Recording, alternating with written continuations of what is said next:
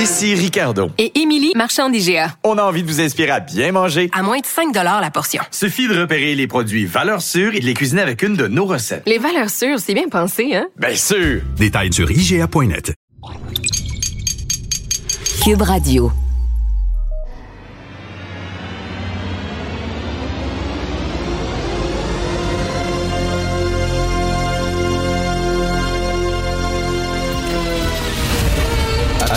Attention, cette émission est laissée à la discrétion de l'auditeur. Les propos et les opinions peuvent choquer. Peuvent choquer. Oreilles sensibles s'abstenir. Richard Martineau. Martino.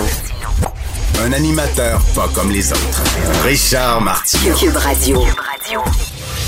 Bon vendredi, merci d'écouter Cube Radio. Alors, euh, si vous avez de jeunes enfants, il faut pas qu'ils écoutent ce que je vais vous dire, parce que je vais vous lire une lettre et euh, c'est un scandale. Ça risque d'être dur à entendre, euh, mais en même temps, il faut le dire. Tu sais, moi, je suis là euh, pour dire la vérité, dire ce qu'il y en est, même si c'est dur, même si c'est dur à entendre, il faut dire la vérité. Alors, je veux vous parler de cette jeune fille qui vit l'enfer, Piper Henson. Elle a 23 ans. Elle vit à Louisville, au Kentucky. Et euh, la situation qu'elle vit tous les jours, c'est épouvantable, c'est scandaleux. Je comprends pas comment ça se fait qu'on accepte ça. Elle a envoyé d'ailleurs une lettre aux médias, euh, entre autres au magazine américain Business Insider. Alors, euh, elle dit qu'elle vit un calvaire parce qu'elle doit travailler de 9 à 5 tous les jours. Je vous lis un extrait de sa lettre. C'est dur, je vous le dis, là. Si vous trouvez ça trop dur, euh, vous pouvez vous boucher les oreilles, changer de poste. Je travaille dans un bureau du YMCA et je trouve mon travail très gratifiant, mais il occupe la majeure partie de ma vie. Je ne travaille à temps plein que depuis quelques mois, depuis que j'ai obtenu mon diplôme universitaire au printemps. Je me sens tellement opprimé par tout cela. Comment puis-je m'assurer de bien manger, de voir mes amis, de consacrer du temps à mes passe-temps? Comment suis-je censé intégrer toute ma vie dans mon horaire de travail? Je me réveille généralement vers 7 heures du matin. Et je suis au travail de 10 heures à 19 heures environ. 7 heures par jour. Non, 9 heures par jour. Au moment où je rentre à la maison, j'ai à peine le temps de promener le chien, de préparer le dîner avant qu'il ne fasse noir à l'extérieur. Ensuite, je dois m'assurer que j'ai quelque chose à emporter pour mon lunch le lendemain. Je ne suis à la maison que quelques heures avant de me préparer à me coucher. À 23 heures. Cinq jours par semaine, elle fait ça. À travers de 9 à 5. Cinq jours par semaine. C'est épouvantable. Comment fait-elle? C'est cœurant qu'est-ce qu'on fait subir aux jeunes? Ça n'a aucun bon sens. Ils arrivent le soir, ils sont crevés. Mais attends une minute, heureusement, elle n'a pas d'enfants.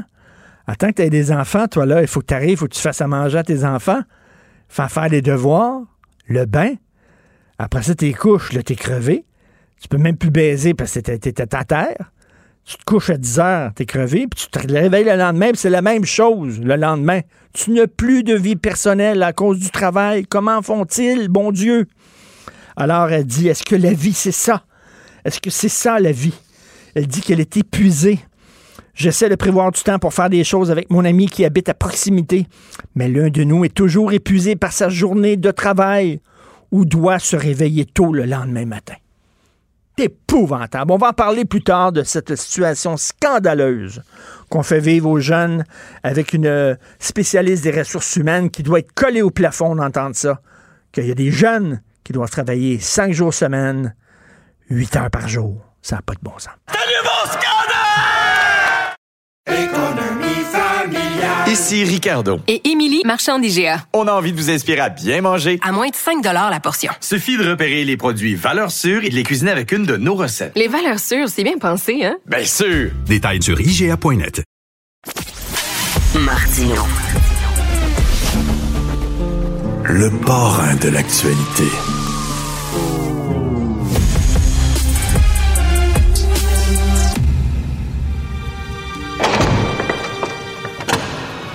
La criminalité, c'est un cycle. Et tu vois, Le nouveau procès va se dérouler sans qu'aucun témoin ne se présente à la barre. L'histoire des criminels racontée par l'unique journaliste d'enquête, Félix Séguin. Alors, pas facile euh, de savoir ce que fait euh, Guy Grenier de ses journées. Hein. C'est quoi ses tâches de travail? Combien il est payé? Euh, c'est quoi? Pas facile. Écoute, allez voir le Journal de Montréal aujourd'hui, allez sur le site du journal, consultez l'article d'Annabelle Blais et de Dominique Cambron-Goulet. Souvent, on essaie de nous envoyer des documents qui ne nous laissent rien voir de la réalité. C'est exactement ce qui est arrivé avec Guy Grenier. Annabelle Blais et Dominique ont demandé le contrat de travail du numéro 2 de l'OCPM, hein, le numéro 2 dont on a révélé les dépenses de voyage, euh, le numéro 2, celui qui nous a montré la sortie lorsqu'on est allé le voir euh, à JE parce qu'il voulait pas répondre à nos questions alors qu'il devait le faire. Alors, on a demandé son contrat d'embauche à titre de secrétaire général. Il occupe ce poste-là depuis janvier 2023. Et M. Grenier a décidé de faire comme il avait fait avec ses factures de restaurant. Alors, quand est venu le temps de nous les envoyer, il a dépensé, je ne sais pas combien en encre cette fois, puisque puisque les et il a caviardé ça, mon Richard là, mais c'est du mur à mur comme on le dit. Si vous voyez la photo aujourd'hui sur le site du journal, c'est du noir, du noir avec du noir plus du noir, c'est égal du noir. Alors, on sait pas, il y a des choses qu'on sait pas dans ça. Donc, on sait pas. Je veux dire, rappelons là. C'est un organisme financé à 100% par l'argent du public qui est chargé de consulter le public dont on demande des contrats parce qu'on veut savoir combien il gagne, c'est quoi les motifs qui pourraient lui mériter un renvoi, même une augmentation de salaire, etc. Euh, rien. Rien, rien, rien, rien, rien, zéro. Écoute, je lisais, je lisais une lettre au lecteur. Je crois que c'est sur le site du Devoir ce matin, avant de venir ici. Quelqu'un disait, mais c'est de l'acharnement et c'est du populisme. Ah Écœurer les gens ah comme ça de l'Office de consultation publique, c'est du populisme, c'est de l'acharnement.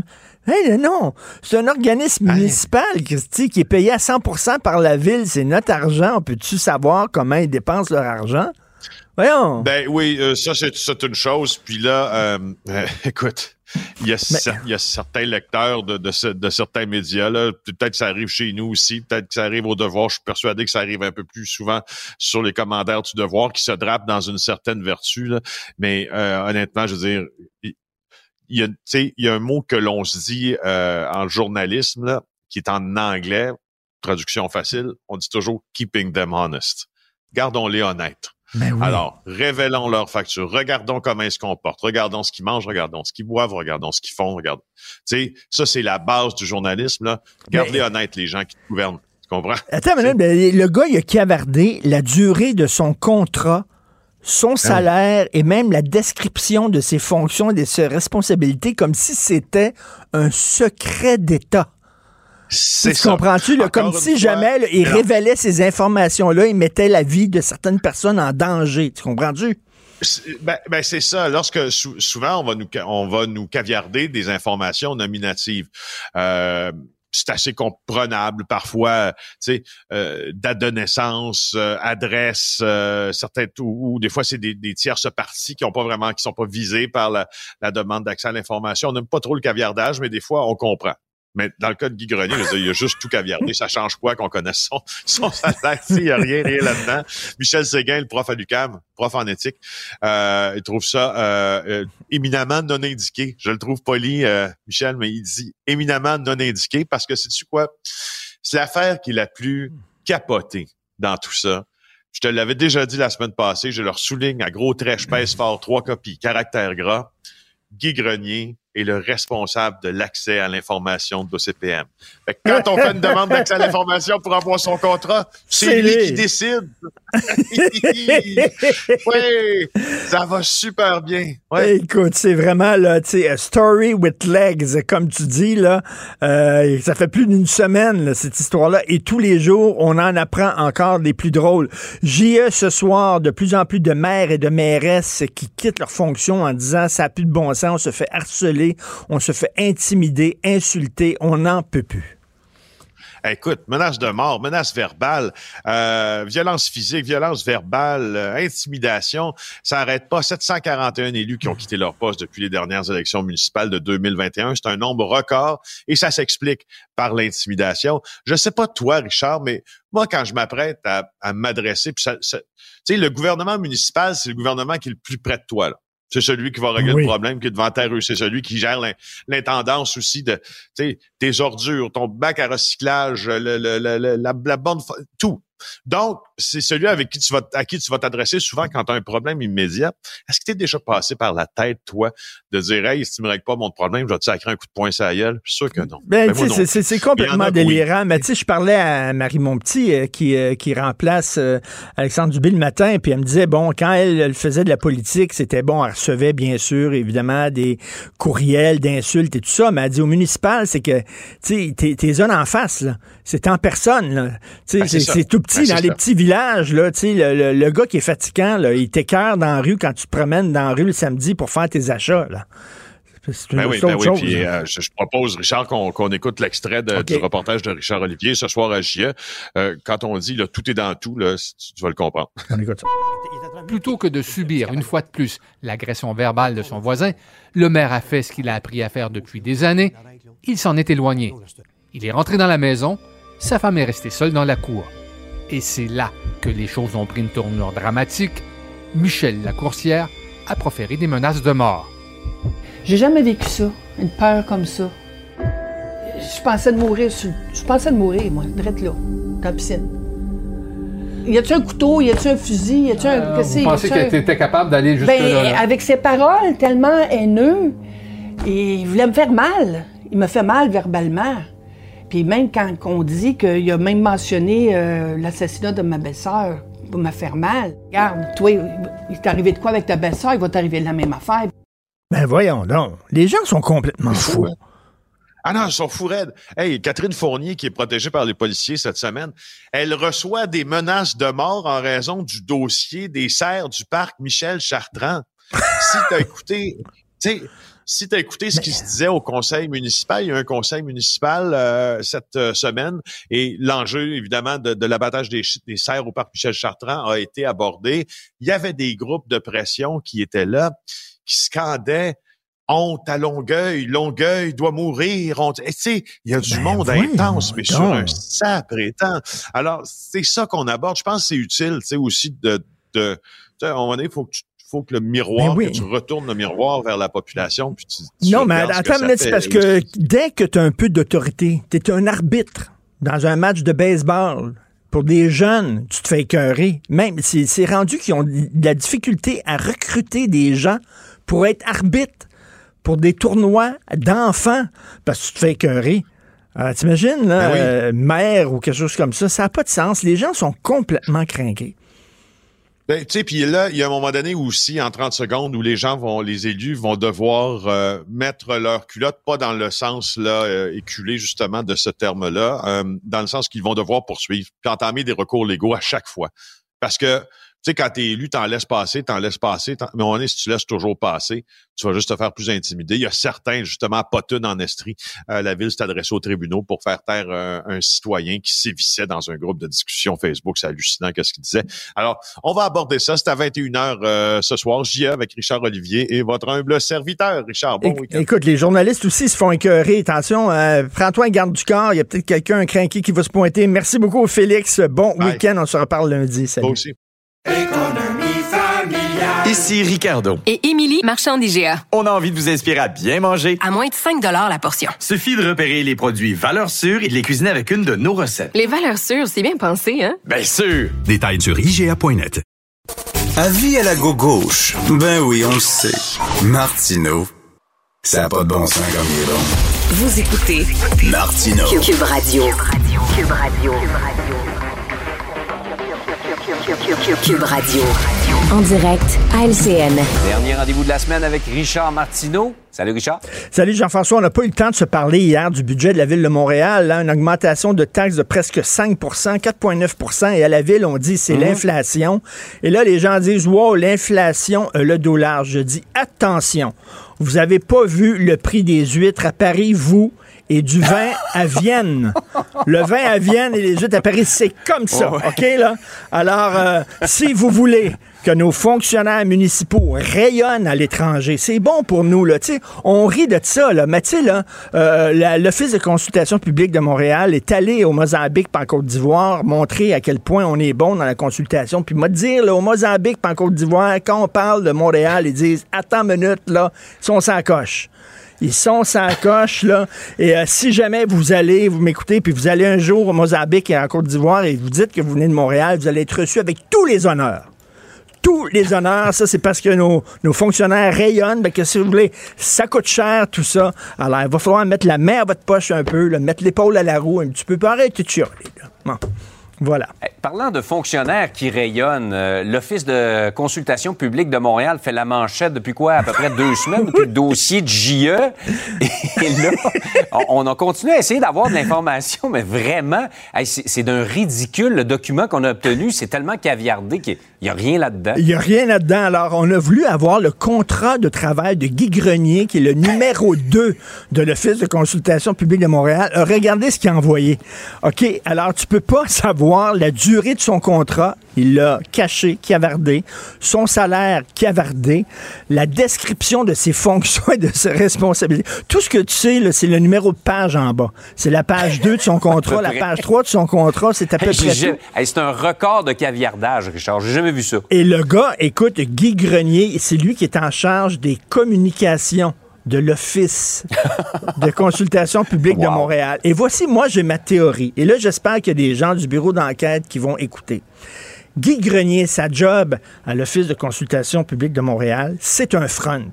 Dans le fond, c'est un espion pour les services de renseignement du Canada, je suis convaincu. Et c'est pour ça qu'il voyage à travers le monde, c'est pour recueillir des informations sur les ennemis tu comprends, du régime canadien. Et c'est pour ça qu'il ne veut pas trop donner d'informations parce qu'il mettrait la vie de certaines personnes en danger. Moi, je suis convaincu, c'est ça.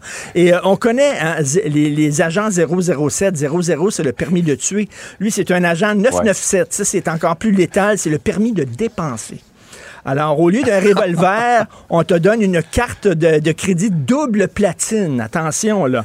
Ça, c'est comme James Bond et tu peux dépenser partout à travers le monde. Je suis convaincu que ce gars-là est un espion. Sinon, pourquoi il cache toutes ces informations-là? C'est pour protéger la vie de gens, là. C'est pour ça. Écoute, c'est incroyable. c'est un petit... Richard, t'es sûr que t'as juste consommé du café ce matin? Écoute, c'est un petit organisme, tout petit, 15 employés qui financé à 100% par la ville, puis on dirait que c'est vraiment la gang de Mission Impossible. Ils disent rien. c'est à, hurler de rire. Ce gars-là est encore en poste. Au moment où on se parle, là, la, la on va l'entendre tout à l'heure devant un comité à Montréal. Il va devoir euh, s'expliquer. Ah, mais il va, être masqué, c'est sûr et certain. Je m'excuse, il va avoir une fausse barbe. Il va avoir des blips euh, sur ses propos également. ça reste à voir, ça se passe dans les prochaines minutes. Et par ailleurs, c'est pas facile le métier d'élu, mais particulièrement les élus municipaux. JE consacre un dossier. Il y a des centaines et des centaines de maires, je pense plus de 700 qui ont démissionné depuis 2021. C'est gigantesque. Ben écoute, dans toutes les petites villes, il y en a tout le temps deux, trois citoyens résidents fatigants. Mettons, prenons une ville comme ça au hasard, Saint-Cyril de Wendover, par exemple, OK? Encore. Mettons au hasard, on n'en sort pas. Alors, tous les matins que le bon Dieu amène à Saint-Cyril de Wendover à 8 heures le matin. Qui se pointe devant l'hôtel de ville? Gérant Tétro et Linda Robitaille. Gérant Tétro a construit un cabanon. L'inspecteur est allé voir son cabanon. Il a trouvé son cabanon trop haut qui ne respectait pas le plan d'urbanisme de cette belle ville reconnue dans le monde entier pour son bâti. Alors, il était pas content. Donc, il se pointe à l'hôtel de ville. Et Linda Robitaille, le chien de son voisin, va chier tout le temps sur son terrain. Elle veut construire une clôture. La ville veut pas. Et là, ces gens-là sont tout le temps au micro au conseil municipal, gérant Tétro et Linda Robitaille. OK, et, ils monopolisent. Il y, a, ça dans chaque ville. Il y a tout le temps deux résidents complètement crinqués. Mais là, ça devient. Là, je veux dire, avec les réseaux sociaux, les gens. Ça un autre niveau. C'est beau de dire il y en a qui sont tannants puis qui abusent du système, mais là, quand tu es rendu que tu insultes, tu intimides, euh, on est rendu ailleurs. Je veux te parler de Marvin E. Meyer. OK, ça, c'est un Américain, Marvin E. Meyer. Lui, il avait des problèmes. Il vit à Grand Bay, au Colorado. Il vivait euh, à Grand Bay, au Colorado. Il avait des problèmes, des chicanes avec l'hôtel de ville dans son village. OK? Mhm. Euh, question de zonage. Lui, c'était un soudeur professionnel. Il a construit dans son garage un tank géant. Ça a pris des mois. OK, il a construit un tank géant. À un moment donné, il est sorti de son garage avec son tank et il est allé écraser l'hôtel de ville. Il y a un documentaire là-dessus qui s'appelle Tread. Et tu vois ça, le gars, c'est un genre là, de, de comme ça. Tu sais, des gens dans des petites villes qui se mettent à un moment donné à capoter sur le conseil municipal. Tu sais, maintenant, tous les jobs d'autorité, que ce soit euh, politicien, arbitre, on a de la difficulté à recruter des arbitres pour des matchs pee pour les enfants parce que les Ah arbitres ouais. se font écœurer par les parents, se font insulter. Et là, il y a des gens qui disent le jeu n'en vaut pas la chandelle, ça ne me tente plus d'être maire ou mairesse. Euh, donc, écoute, il va y avoir un problème. Là. Ça, c'est avec les médias sociaux. Calmez-vous le pompon. Là. Tous, les, tous les gérants tétro, les Linda Robitaille de ce monde, on respire par Oui, le nez. Qui, se permettent des choses sur les médias sociaux qu'ils ne se permettraient jamais en personne Oui. s'ils avaient la, la personne devant eux. Ben, mais là, le pire, c'est que dans les villes puis les villages, ben, tu les croises le samedi, la rue principale, quand Ouais. tu vas faire tes achats, puis ces gens-là, tes cœurs. Je parlais au maire de Louisville. Écoute, il y en avait un crinqué là, qui était tout le temps dans sa cour. Il l'insultait, lui et sa femme. À un moment donné, ça n'a pas de maudit bon sens. Calmez-vous le pompon. Quelle drôle d'époque, quand même, dans laquelle on vit. En tout cas, Richard, tu as terminé euh, la semaine sur une, euh, sur une grosse performance ce matin. J'ai hâte de voir Hey, le témoignage de Guy. Grenier. Tan, tan, tan. Hey, bonne fin de semaine. Salut, bon week-end. Bonne fin de semaine à lundi. Ici Ricardo. Et Émilie, marchand d'IGA. On a envie de vous inspirer à bien manger. À moins de 5 la portion. Suffit de repérer les produits valeurs sûres et de les cuisiner avec une de nos recettes. Les valeurs sûres, c'est bien pensé, hein? Bien sûr! Détails sur IGA.net. Martino. Le cauchemar de tous les woke.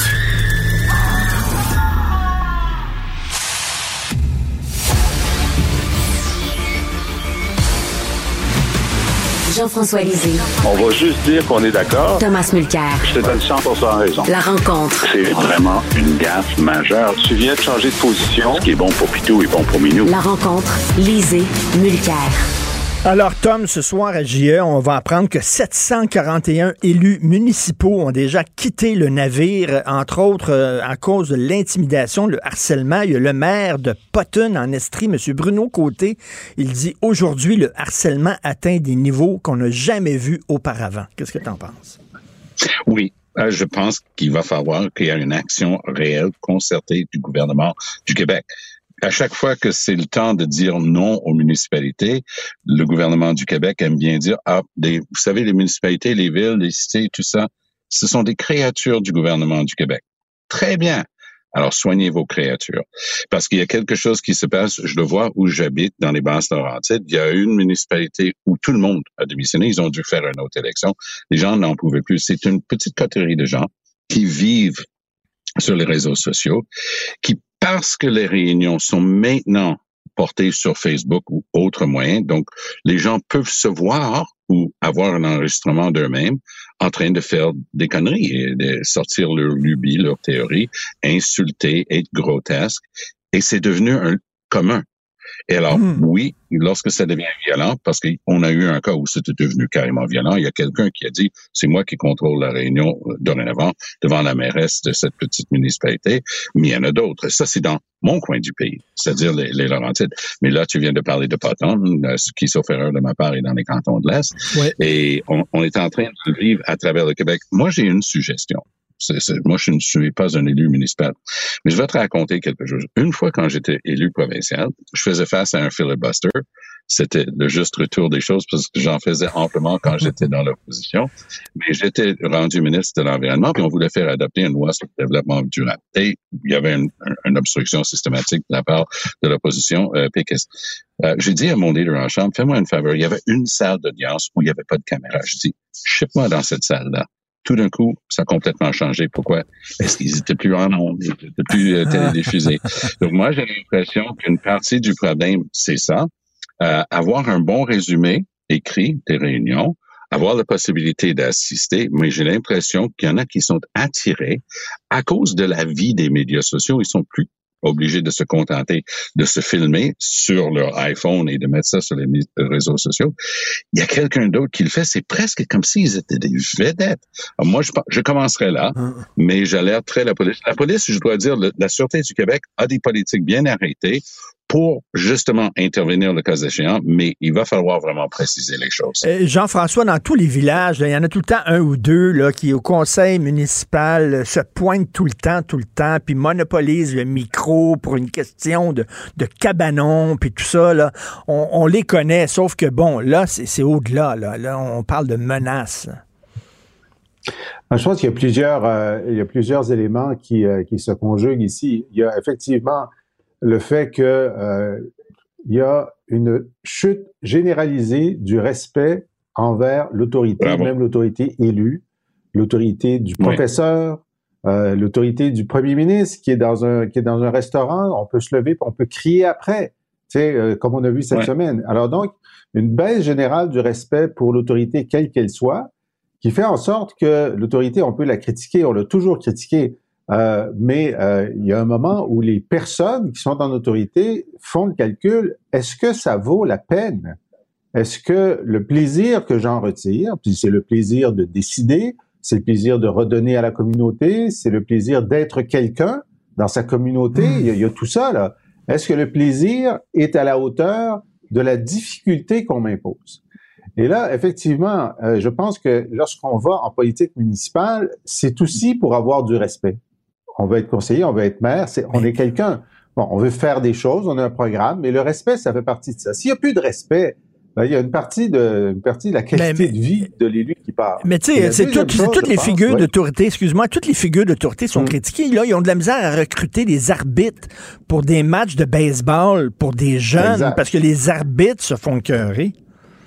C'est ça.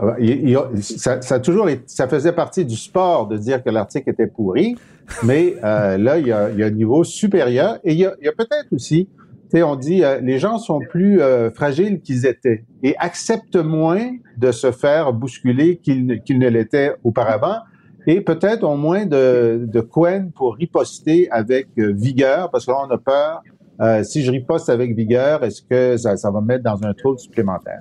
Alors ça, il y, a, tout ça qui est en jeu, qui affaiblit donc euh, la fonction elle-même. Mais il y a aussi pour les élus municipaux euh, l'ampleur des défis. Là, quand c'est chaque année que tu vas avoir un feu de forêt, chaque année que tu vas avoir une inondation, mais tu n'es pas un spécialiste des crises, euh, des crises écologistes, des crises écologiques, des crises de température. Là, ça, ça devient la responsabilité qui est sur ces gens-là c'est de protéger la vie immédiate de tes citoyens. Tu pensais que c'était les pompiers et les policiers qui faisaient ça? Et de, Tom, euh, Jean-François a tout à fait raison. Euh, les maires de ville et les mairesses de ville, de petites villes, se retrouvent avec des gros problèmes. On, a vu qu'il y a des problèmes maintenant d'itinérance, pas seulement à Québec et à Montréal, mais dans des, dans, dans, des petites villes. Richard, je suis tombé en bas de ma chaise. Je parlais euh, avec mon fils, qui, qui est lieutenant dans la Sûreté du Québec, qui, est responsable dans les Laurentides, justement.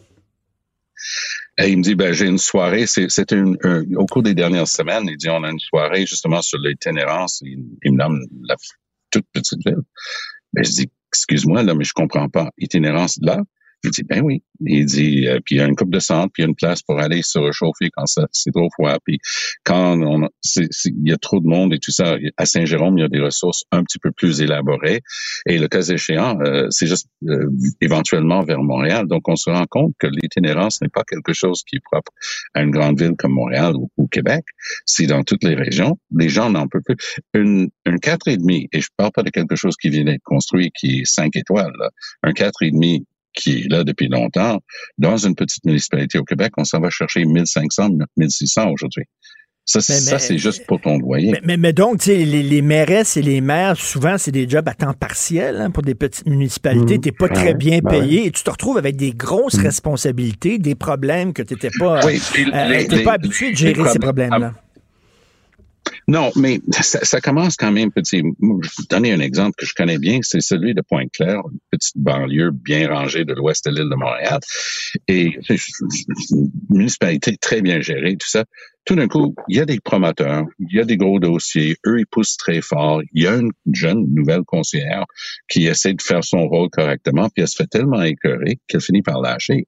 Moi, j'ai vu à Gatineau des promoteurs immobiliers utiliser justement ces mêmes stratagèmes. Donc, ce qui était avant peut-être la commission Charbonneau, tu sais, euh, des trucs qui se réglaient dans le bureau euh, du maire euh, d'une manière pas tout à fait correcte, d'une manière pas du tout correcte. Aujourd'hui, c'est quelque chose où ces mêmes forces-là, les promoteurs notamment, vont venir faire un forcing écœurant et justement, une partie de ça, donc c'est des citoyens entre eux autres, puis les gens, les quelques pourcentages, les 1 ou 2% qui pensent que les médias sociaux, c'est la vraie vie, ben eux, ils sont en train de sortir de leur écran d'ordinateur pour aller dans les salles, puis ces mêmes techniques sont utilisées dorénavant par les promoteurs pour, pour donner un seul exemple.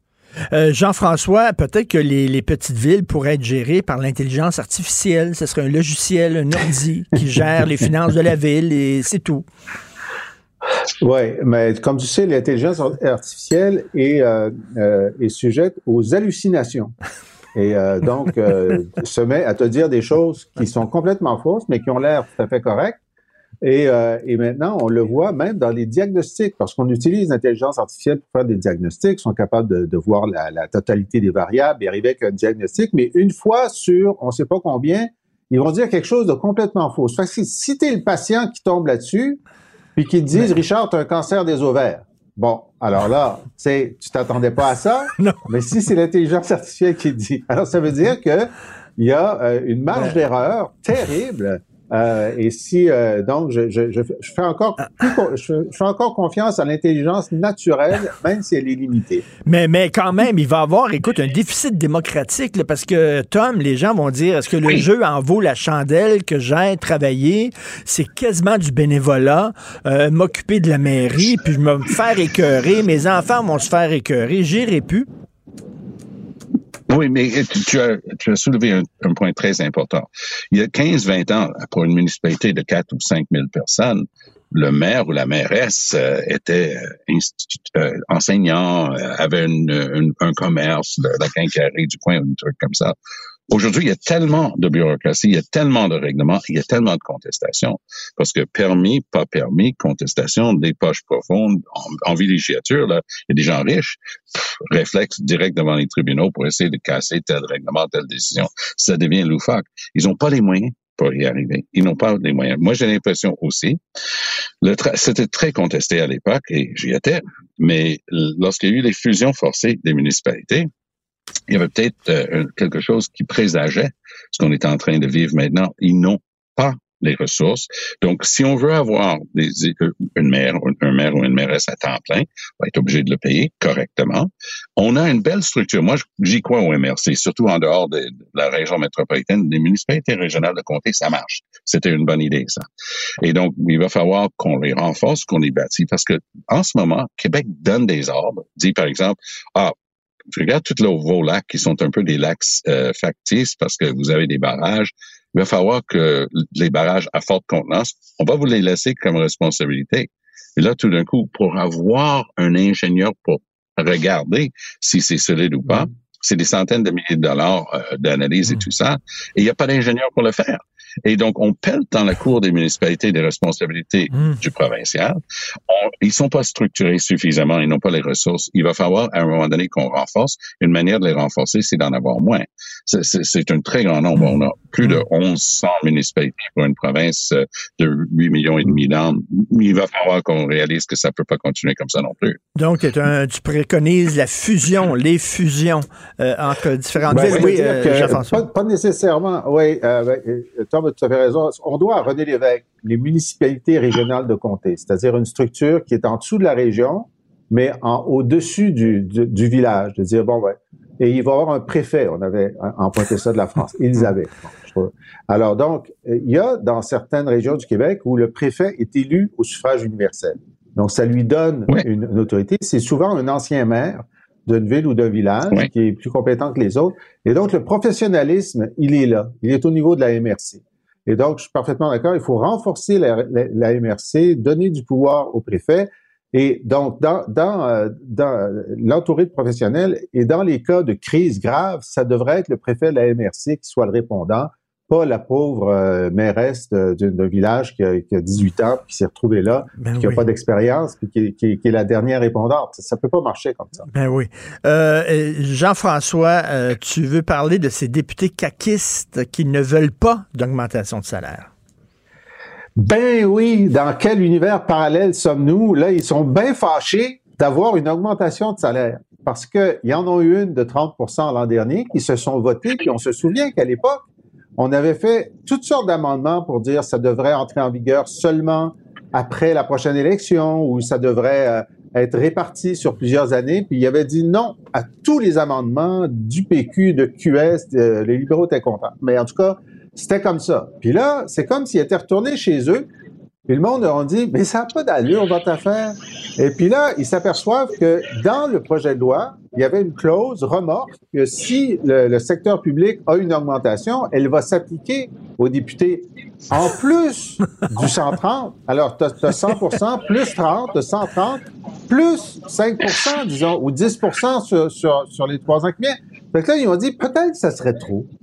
Peut-être que si on, si on accepte ça, on va peut-être perdre 100% de notre salaire parce qu'on va perdre notre job aux prochaines élections.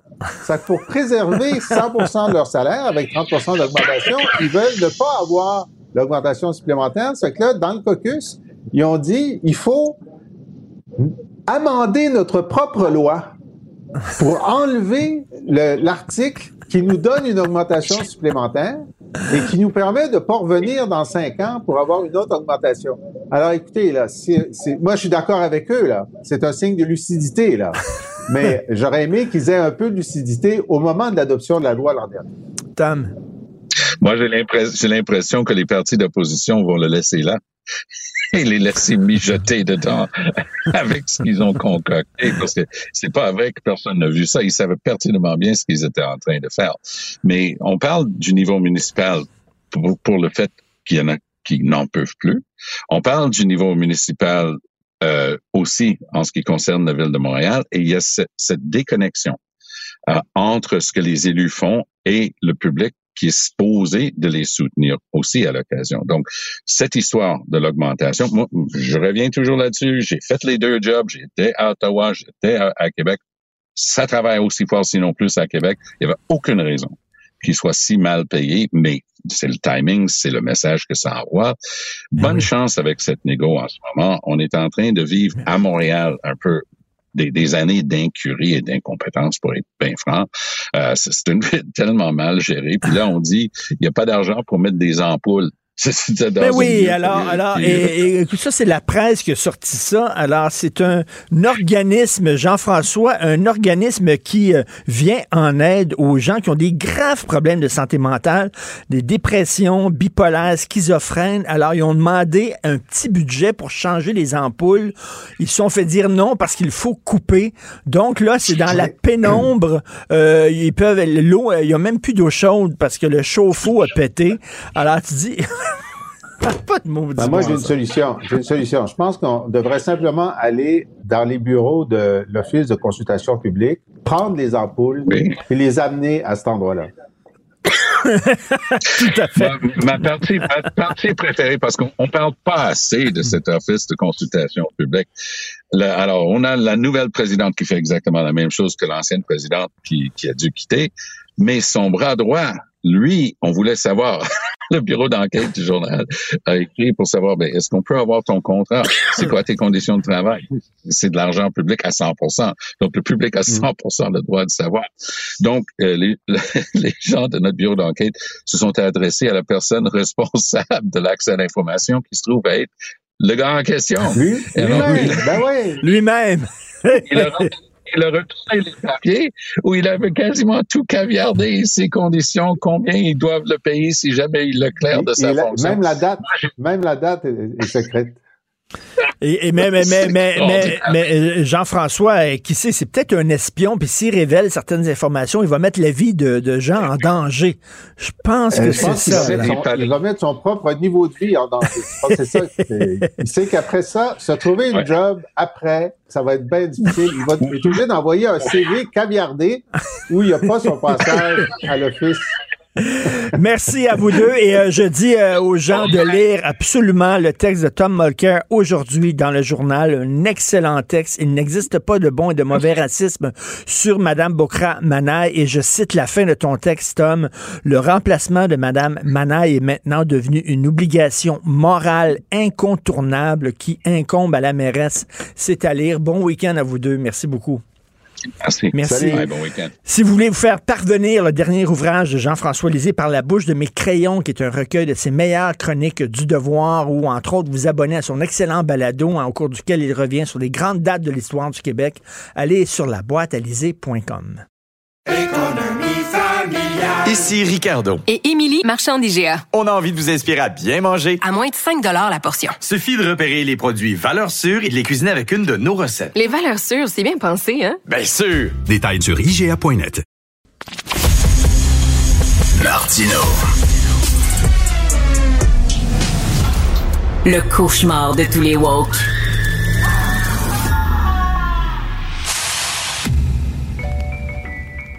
Je te rappellerai que 1,3 milliard, 44 milliards de dollars. C'est beaucoup, beaucoup d'argent. À partir de cet événement-là, il y a eu un point de bascule. Un directeur de la section argent, pas comme les autres. Yves Daou. La transition énergétique expliquée par Martin Saint-Louis.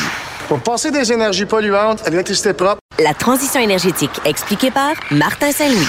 Pour passer des énergies polluantes à l'électricité propre, ça prend un bon plan de match. La défense, c'est mieux consommer notre énergie. Faut que tout le monde joue sa game dans la game. Même les gros joueurs. Mais pour la mettre dedans, ça prend aussi une bonne attaque. Pour ça, faut produire plus. Hydroélectricité, éolien, solaire.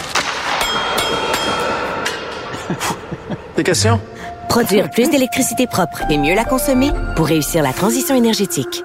Écoute, euh, j'ai vu cette pub-là hier euh, avec euh, Martin Saint-Louis. écoute, je sais pas s'il a fait ça de façon bénévole ou s'il a été payé. Faudrait voir son contrat. Mais tu veux nous parler justement d'Hydro-Québec, là? Richard, écoute, je, regarde cette annonce-là, puis je pense à comment il faut comprendre toute la stratégie de production puis d'approvisionnement d'Hydro-Québec. Puis c'est le meilleur gars, Martin Saint-Louis, pour comprendre la stratégie d'Hydro-Québec. Pense à ce qu'il disait. Je veux qu'ils m'amènent leur game en dedans de notre game. Tu peux pas juste jouer ta game, faut que tu joues la game t'amènes ta game à la game. Je, sais pas si tu comprends. je comprends rien de ça. Je comprends ben, rien. Ben là, Richard, ce matin, là, sous la plume de Sylvain Larocque, là, écoute, on a trouvé un document qui a été déposé à la Régie de l'énergie et donc Hydro-Québec va être à court d'électricité deux ans plus tôt que prévu. et on avait prévu qu'on manquerait d'électricité, on n'aura pas suffisamment pour tous les projets qu'on a euh, jusqu'en 2029, mais là, ils ont revisé tout ça. Puis maintenant, ça va être déjà deux ans avant ça qu'on va manquer d'électricité. Et donc là, ils vont être obligés d'aller importer de l'électricité ailleurs pour pouvoir faire face à tous les projets actuellement. Évidemment, la filière de la batterie électrique va consommer plus d'électricité que, que, que, prévu, particulièrement le projet de Nordvolt qui va être en, en service en, en, 2026. Il paraît que les entreprises, de plus en plus pour la carboneutralité, vont accélérer leur, processus de décarbonisation. Donc, on va se retrouver à manquer d'électricité deux ans plus tôt. Et moi, ce qui me fascine, Richard, c'est que, rappelle-toi, là, depuis, on en a parlé tous les deux depuis quatre ans. Tu as eu Éric Martel qui disait qu'on avait des surplus électriques, on en avait trop, là. Là, c'était la crypto-monnaie, on, on ouvrait les vannes, les centres d'hébergement, etc. Il disait même qu'on faisait face à la spirale de la mort. C'est que les Québécois. Euh, seraient eux-mêmes les producteurs d'électricité, puis on revendrait notre électricité à Hydro-Québec. Écoute, ça, c'était le plan stratégique d'Éric Martel. Là, tu as Sophie Brochu qui est arrivée en disant Oups, elle s'est retournée de bord, on avait plus, on manquerait d'électricité à cause de la carboneutralité. Et là, tout le monde a commencé à courir en disant là, ça nous prend des éoliennes. Ah non, non, là, ça nous prend des barrages. Ah non, il faut faire de la sobriété énergétique, là, il faut baisser nos thermostats. Puis là, aujourd'hui, on apprend que que là, on va manquer d'électricité deux ans avant. Écoute, je. Mais, mais j'en reviens pas qu'on était le géant de l'hydroélectricité en Amérique du Nord et là, il va falloir importer de l'électricité fabriquée par les autres. C'est incroyable. Écoute, c'est pour ça que je te dis que le meilleur pour expliquer le plan stratégique de Hydro-Québec, c'est Martin Saint-Louis. La game dans la game. C'est dans la game, dans la game. La game est dans la euh, game. Puis en plus, Richard, juste, euh, ce qui est fascinant, tu sais qu'actuellement, ils ont passé une loi maintenant, euh, la loi 2 à Hydro-Québec, où tous les projets qui sont énergivores et devaient être approuvés entre le gouvernement du Québec et Hydro-Québec. Ça, c'était tous les projets là, de 5 mégawatts et plus. Là, même les petits projets de petites usines, tout ça, là, les 5 mégawatts et, moins, et c'est selon ce que euh, a dit Michael Sebiol, ils vont avoir des critères importants. C'est la retombée économique. Puis est-ce que ça, ça va permettre au Québec de mieux se positionner? Donc, même les petits projets d'usine vont être passés à la loupe. Ça fait que là, il n'y a plus un projet, tu comprends-tu, qui va obtenir des blocs d'électricité sans avoir des, des, des, euh, des, des, questionnements compte tenu du fait qu'effectivement, on va manquer d'électricité. Ma mère dirait, ça, c'est avoir les yeux plus grands que la panse. Hein? On donne, euh, on a plein de projets, tout ça, puis après ça, on dit, oh, on n'a pas assez d'électricité pour alimenter tout le monde. Euh, on va pouvoir bientôt se faire euh, acheter une, une, auto sur Amazon. Est-ce qu'ils vont te la livrer dans une boîte de carton, ton auto, ou quoi? J'espère qu'ils ne vont pas la livrer avec DoorDash. mais, mais mais, là, écoute, c'est quand même la planète Amazon. Y a-tu un, un, coin de, de, commerce de détail où ce que Amazon sera pas euh, disponible? Écoute, c'est annoncé hier qu'Amazon va être maintenant, va vendre des voitures euh, automobiles. Le premier, ça va être Hyundai, là, qui va déjà aux États-Unis. Tu vas pouvoir te procurer une, une, une à partir de Amazon, puis la récupérer chez un concessionnaire euh, local. C'est le premier constructeur à, proposer ses véhicules sur le site d'Amazon.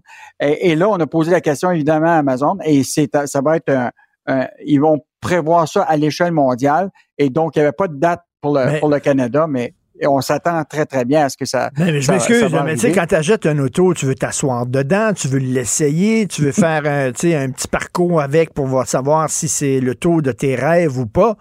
Tu veux pas acheter ça comme ça, mettre ça sur ta carte de crédit, là? Mais Richard, pendant un bon bout de temps, rappelle-toi quand on disait, ben voyons donc, acheter des vêtements sur Internet, il faut bien que tu essayes les pantalons, euh, les souliers, il faut bien que tu tes essais. Mais aujourd'hui, la réalité, c'est qu'ils vendent autant de vêtements, tu comprends-tu, sur, euh, sur, euh, sur Amazon. Et, mais ce qui est fascinant aussi, c'est ça arrive au moment où ce que la Fédération des, des petites entreprises indépendantes, les PME, là, ont émis un communiqué hier sur les pratiques commerciales d'Amazon qui préoccupait les petits commerçants et ils rappelaient sais que les propriétaires là, de PME, là, quand tu achètes avec eux là, actuellement, les retombées économiques d'achat local, c'est 66 sous dans l'économie de hmm. local. Quand tu regardes avec Amazon, c'est 8 cents pour chaque dollar dépensé. Oui, ça veut donc dire que quand tu dépenses sur Amazon, attends-toi à ce que c'est pas dans les coffres de, du, du, Québec ou du Canada, mais ça s'envoie ton argent à l'étranger. Mais malheureusement, c'est pas, pas, pas notre préoccupation pour beaucoup de consommateurs actuellement, c'est de c'est de dépenser avec Amazon. Mais oui. Et euh, écoute, euh, le système Phoenix, c'est depuis 2016 que c'est le foutu bordel. Et euh, là, il y a un gars qui dit qu'il sait pas quoi faire, ça fait deux paiements d'hypothèque qu'il est pas capable de respecter. Le, le, le, gouvernement on sait que le système Phoenix, c'est euh, pour payer les fonctionnaires euh, fédéraux. Le gouvernement, il lui doit 155 000 oui, en fait, c'est un employé de la garde côtière canadienne. C'est euh, Catherine Lamontagne du bureau d'enquête qui, à la suite, bon, tu sais, Francis Alain puis Catherine Lamontagne qui suivent tous les dossiers justement de, de, Phoenix. Et là, ce qui est intéressant, c'est que cet employé-là, imagine-toi, ils se sont trompés dans son échelon donc, euh, au lieu de le mettre à l'échelon 4 parce qu'il y avait eu une promotion, ils l'ont mis à l'échelon le plus bas. Et donc, il s'est retrouvé à pas être payé pour... et là, en plus, le gouvernement, tu sais qu'ils font des efforts actuellement pour aller chercher des trop, trop perçus. Là, ils vont y en chercher plus sur sa paie parce qu'ils pensent qu'il fait partie de ceux qui sont trop payés. Donc, le gars se retrouve à une situation où il, va, il manque d'argent. Euh, puis là, il va avoir la difficulté à faire face à ses obligations financières. Et mais bon, juste euh, en passant, tu sais, on avait fait une histoire avec euh, Gaëtan Thibault, qui était euh, justement retraité là, de Ben 35 oui. ans au fédéral. On a fait cette, histoire. Ben imagine-toi, grâce à l'article du journal, il y a eu un appel de. Service Canada qui ont dit on va régler votre cas, la paie de vacances accumulée sera réglée dans les prochains jours et votre indemnité de départ sera résolue d'ici la fin de l'année. Donc, quand même une bonne nouvelle de, que quand Ben- le journal euh, en parle, ça finit par se régler. Ben, J'espère que M. Landry, ça va être la même chose, mais c'est un scandale national, ce système de paie-là. Le gouvernement n'est même pas capable de payer ses propres employés. Qu'est-ce qu'on va pouvoir lire dans la section argent ce week-end? Deux choses euh, qui, ou en fait trois éléments intéressants. Euh, une fortune juste pour rester en, en santé. Écoute, le panier d'épicerie de base qui permet de rester en santé là a augmenté de 25 en deux ans. Il y a un organisme qui a analysé 68 produits que normalement là, tu devrais avoir dans ton alimentation de base pour rester en santé. Écoute, ça a augmenté de 25 Fait que c'est normal que les gens vont aller vers des produits qui vont être moins bons pour leur santé. Deuxième affaire, Richard, ne faut jamais acheter de la bouffe dans les pharmacies. Ça coûte cher. Imagine-toi, les, je te prends le cas de l'Aubla, la pharma, Pharmaprix, là. Écoute, maintenant, dans une pharmacie, eux autres, là, c'est presque 25% de leur surface, c'est de la bouffe maintenant. Tu as des frigidaires, tu as des, des- écoute, t'as des, des, des comptoirs. Et là, ce qu'on a remarqué, c'est qu'on était euh, euh, sur, sur le terrain voir un magasin. Et ça, l'Aubla, ils sont propriétaires à la fois de Maxi, mais aussi de Pharmaprix. Or, les mêmes produits qui sont dans les deux endroits, à- au Pharmaprix, là, c'est presque 40% plus cher pour le même Pour produit. le même produit. c'est bon, ça, c'est excellent. je vais prendre le monde pour, euh, pour des valises. Et en terminant, euh, Michel Girard va revenir sur, c'est vraiment intéressant, je te, je te laisse euh, euh, comme un, un- un teaser, là, c'est qu'il il a évalué combien le gouvernement va sauver d'argent avec la grève de trois jours. C'est vraiment intéressant. On va lire ça ce week-end. On se reparle lundi. Merci. Ici Ricardo. Et Émilie, marchand d'IGA. On a envie de vous inspirer à bien manger. À moins de 5 la portion. Suffit de repérer les produits valeurs sûres et de les cuisiner avec une de nos recettes. Les valeurs sûres, c'est bien pensé, hein? Bien sûr! Détails sur IGA.net. Martino. L'opinion populaire.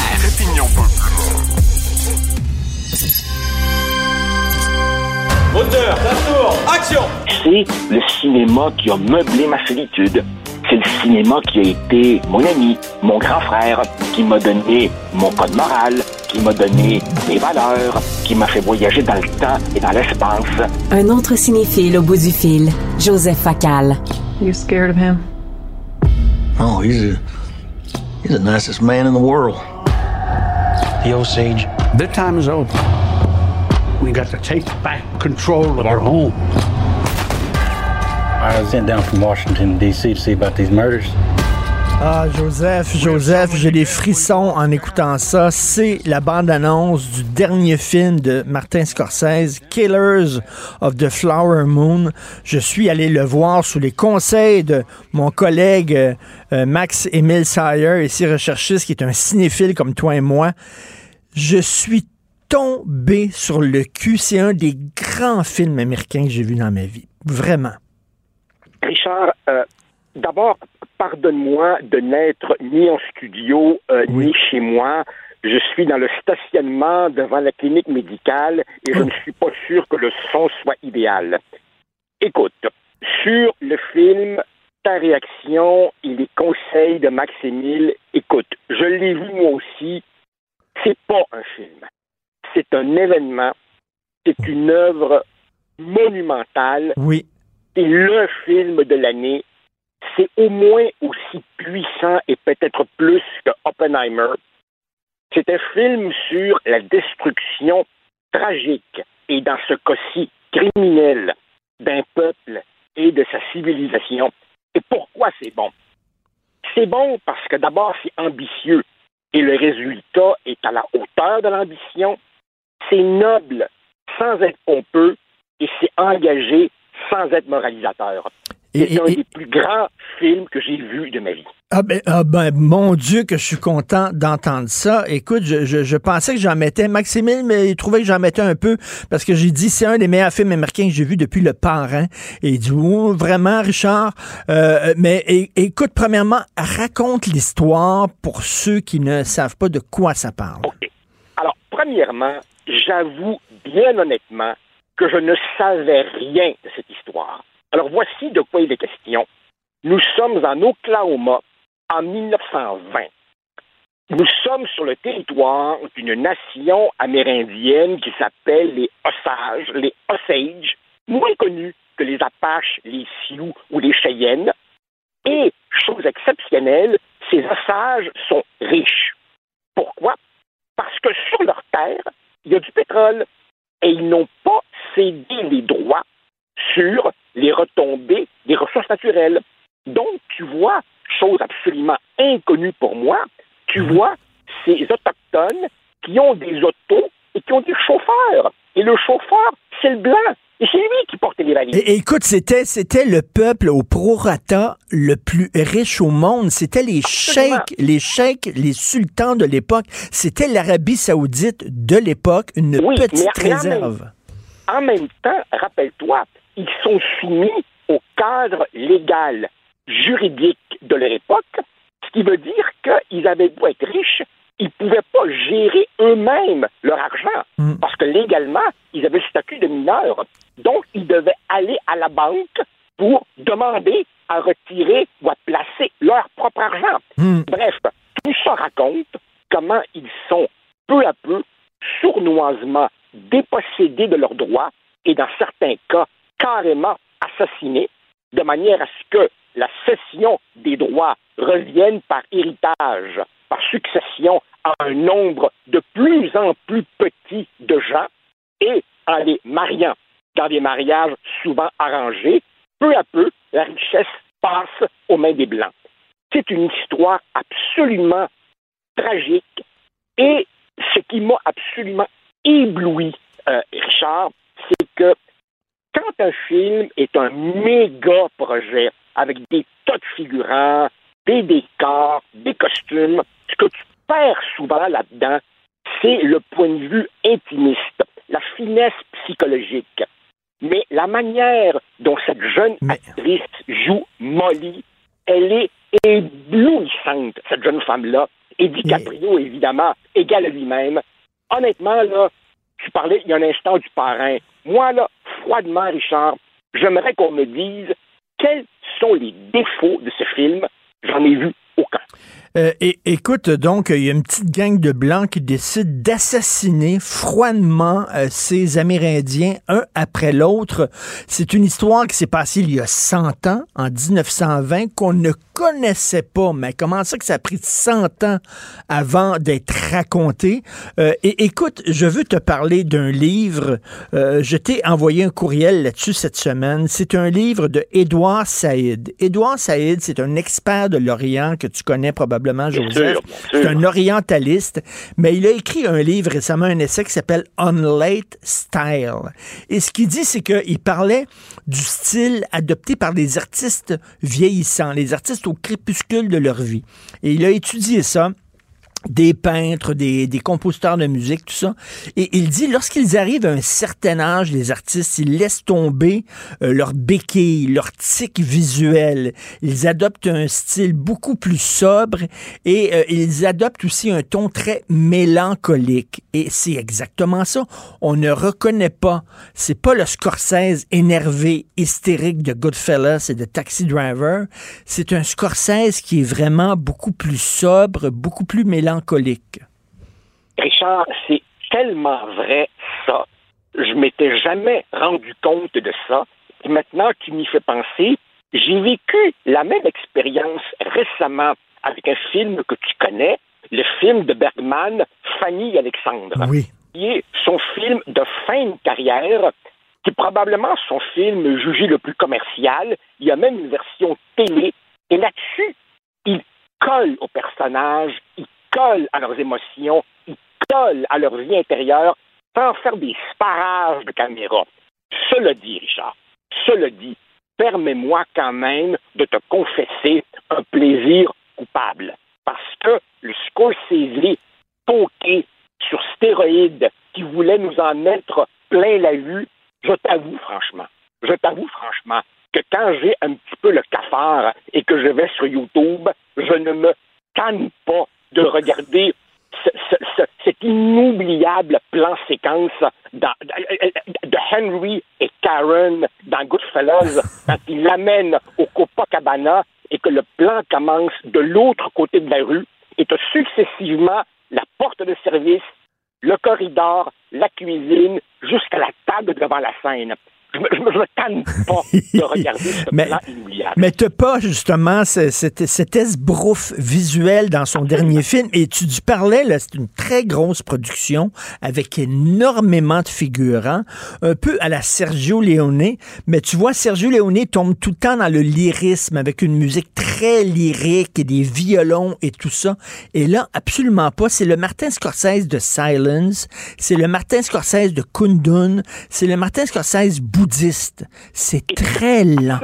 Absolument. Et rappelle-toi, un des thèmes euh, qui traverse toute l'œuvre de, de Scorsese, c'est, évidemment la violence. Mais, mais, mais as-tu remarqué comment, dans presque tous les films de Scorsese, ou en tout cas ses plus grands succès, Goodfellas, Casino, Departed, les morts, les assassinats, ont souvent un caractère truculent? Par exemple, l'assassinat de, de Billy Batts euh, euh, dans, dans Goodfellas, quand, quand Joe Pesci dit à sa mère Maman, je, t'emprunte un couteau de cuisine, on a frappé un chevreuil. Ou, quand, ou quand ils finissent, ou quand ils finissent Joe Pesci à coups de batte de baseball dans le champ de maïs dans le casino, ou quand l'acolyte de Jack Nicholson tue quelqu'un dans Departed et dit He felt funny. Autrement dit, les morts sont souvent comiques. Dans, dans Killers of the Flower Moon, même les morts sont grises, euh, euh, euh, obscures, sans, sans rien, rien, rien de, de, de, de, de, de, de truculent. Et, et même, même, regarde, regarde DiCaprio, qui joue, qui joue Ernest Burkhardt. C'est l'un des films de Scorsese dans lequel le personnage principal n'a rien de charismatique, n'a rien de séduisant. On n'est pas dans Bill the Butcher de Gangs of New York, on n'est pas dans le Jimmy Conway de Goodfellas, on n'est pas dans le Howard Hughes de Aviator. Le personnage, il n'est pas juste sinistre, il est plate, plate, plate. Et pourtant, ça marche. Ce gars-là, ce gars-là possède tellement tous les registres, tous les codes du cinéma. Ce gars-là fait des gammes tellement naturellement que comme un grand pianiste, il n'a plus besoin de faire de l'esbrouf. Exactement. Il n'a plus rien à prouver et maîtrise son art. Et à la, euh, euh, en, en terminant, la fin du film, la façon dont il nous raconte ce qui s'est passé avec ces personnages-là, ce qui est arrivé avec ces personnages-là, faut pas le dévoiler, mais la fin du film. Euh, écoute, j'avais les poils sur les bras en, en garde à vous, toi? Richard, Richard, il faut, il faut le dire à nos auditeurs. C'est 3 heures et 26 minutes. C'est un film exigeant. Il faut être préparé. C'est d'autant plus exigeant que pendant les premières minutes, les personnages parlent avec des accents si prononcés qu'il faut faire un effort pour bien capter. Mais on est récompensé au centuple. Oui. C'est un film qui demande un effort. C'est un film qui n'est pas facile, mais ça, c'est un défaut. On vit à une époque médiocre. Et voici quelqu'un qui dit non, non, non, non. L'art, là, ça peut encore être quelque chose de, de grandiose. Et il vise au.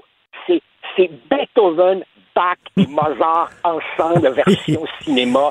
C'est un immense artiste qui livre un immense film. Et juste avant le film, il y avait des bandes annonces des films qui s'en venaient. Aquaman 2 et des niaiseries épouvantables. Je me suis dit, mon Dieu, que ce film-là, on peut encore voir des films comme ça en salle.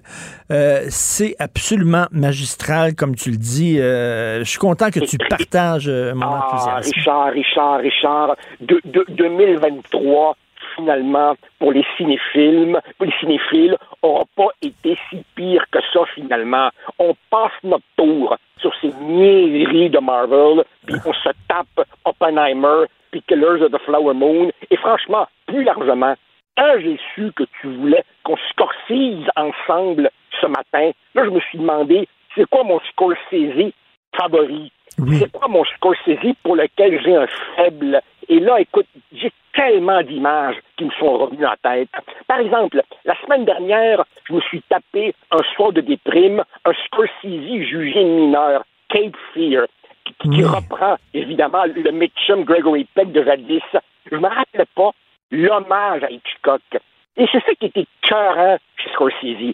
C'est voici ce maître absolu, mais qui, avec sa modestie, se, se place lui-même à l'intérieur de l'histoire du cinéma et dit, ben oui, j'ai une dette envers la nouvelle vague française, j'ai une dette envers Antonioni, j'ai une dette envers Hitchcock. Ah non, c'est un film monumental. Killers of the Flower Moon, 3h30 et il n'y a pas une fois où j'ai regardé ma montre. Merci beaucoup, Joseph. Bon week-end. Merci, toi Merci, de même. À bientôt. Bye. Ici Ricardo. Et Émilie, marchand d'IGA. On a envie de vous inspirer à bien manger. À moins de 5 la portion. Suffit de repérer les produits valeurs sûres et de les cuisiner avec une de nos recettes. Les valeurs sûres, c'est bien pensé, hein? Bien sûr! Détails sur IGA.net. Il y a des gens derrière dont l'intention est carrément de renverser ce système-là. Luc la liberté. Contre, pas une refonte du système. On est contre le système, point. La rencontre La Liberté, Martineau. Écoute, Biden va être sur TikTok. D'ailleurs, euh, je pense que le, nouveau média social qui avait été créé par Trump, ça fonctionne pas bien, bien, hein? C'est pour le moment, en tout cas, largement déficitaire. Alors, il semble que Trump seul, ça suffise pas sur une plateforme. Euh, il pouvait très bien apporter, euh, entraîner beaucoup de circulation sur Twitter, nouvellement X. Donc, mais il semble que seul, ça ne fonctionne pas. Et, et ça a été le cas. C'est autant Fox News, par exemple, euh, a, c'est c'est le plus gros réseau en termes de code d'écoute. Ça l'était jusqu'à tout récemment. Donc, autant sur Fox, ça a fonctionné d'avoir cet électorat un peu captif. Ce sont des gens essentiellement de droite, ce sont des gens très conservateurs qui sont là. Il semble que sur les réseaux sociaux, on n'ait plus de difficulté à faire décoller des modèles. Donc, il y a eu Parler avant, il y a maintenant, bien sûr, Truth Social. Je suis sur Truth Social, donc euh, je- je- j'ai mes alertes régulièrement. Mais il semble qu'on soit pas suffisamment nombreux pour rendre le, le- le tout euh, profitable. En tout cas, écoute, j'ai- je, mets, je tente de mettre de l'argent dans les poches de Donald. Mais tu es sur Truth Social, est-ce qu'il a- y a beaucoup de messages? euh, Il y en a beaucoup par jour, des messages qui apparaissent là? J'ai plusieurs alertes par jour et c'est vraiment impressionnant de voir que ce ne sont que des nouvelles qui sont défavorables aux démocrates. C'est très rare que j'ai une nouvelle. Tous les médias vont annoncer une nouvelle. C'est rare qu'elle arrive sur True Social. Puis quand elle arrive, elle arrive longtemps après les autres. Si la nouvelle est carrément orientée contre les démocrates ou contre des progressistes ou contre des woke, ben là, écoute, ça arrive très vite. Là, des fois, ça va pas être relayé ailleurs, mais je le lis sur True Social avant n'importe quelle autre plateforme. Donc, mon téléphone bip ou vibre à longueur de journée, là, au nombre de plateformes que je fréquente. Mais True Social, ben, si je veux savoir ce qu'on critique ou ce qu'on va annoncer contre les démocrates ou les progressistes, True Social me sert. Alors, écoute, Luc, il va falloir te mettre sur TikTok si tu veux euh, lire euh, Pépé, euh, Pépé Biden. Écoute, ça c'est euh, c'est intéressant et ça fait sourire. On imagine mal Biden. euh, c'est parce qu'on, en tout cas, personnellement en tête, il me vient des, des, vidéos que mes jeunes peuvent écouter, que les plus jeunes écoutent. TikTok, comme beaucoup d'autres plateformes, mais encore plus celle-là, c'est c'est addictif. C'est un peu comme une drogue. hein. On, on se met à défiler des vidéos rigolotes une après l'autre, puis je vois de nombreux étudiants se libérer à ça en disant, écoute Luc, c'est le fun en plus, ça nous fait rigoler.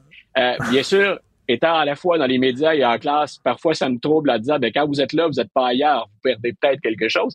Mais tout ça pour dire, j'imaginais mal Joe Biden comme le petit garçon avec son, l'étudiant avec son sac d'école qui avait développé une petite danse, puis ça avait fait un malheur. C'est ça qui m'est venu en tête. Joe Biden se déhanchant avec un sac à dos sur un, un move, hein, un geste de danse provocateur ou innovant.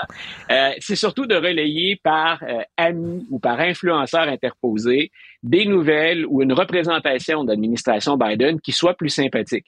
Et on le fait, c'est un calcul comptable, comme on le fait toujours en politique. On s'est rendu compte qu'il y avait plus de 30 des jeunes de 30 ans et moins qui sont beaucoup sur TikTok.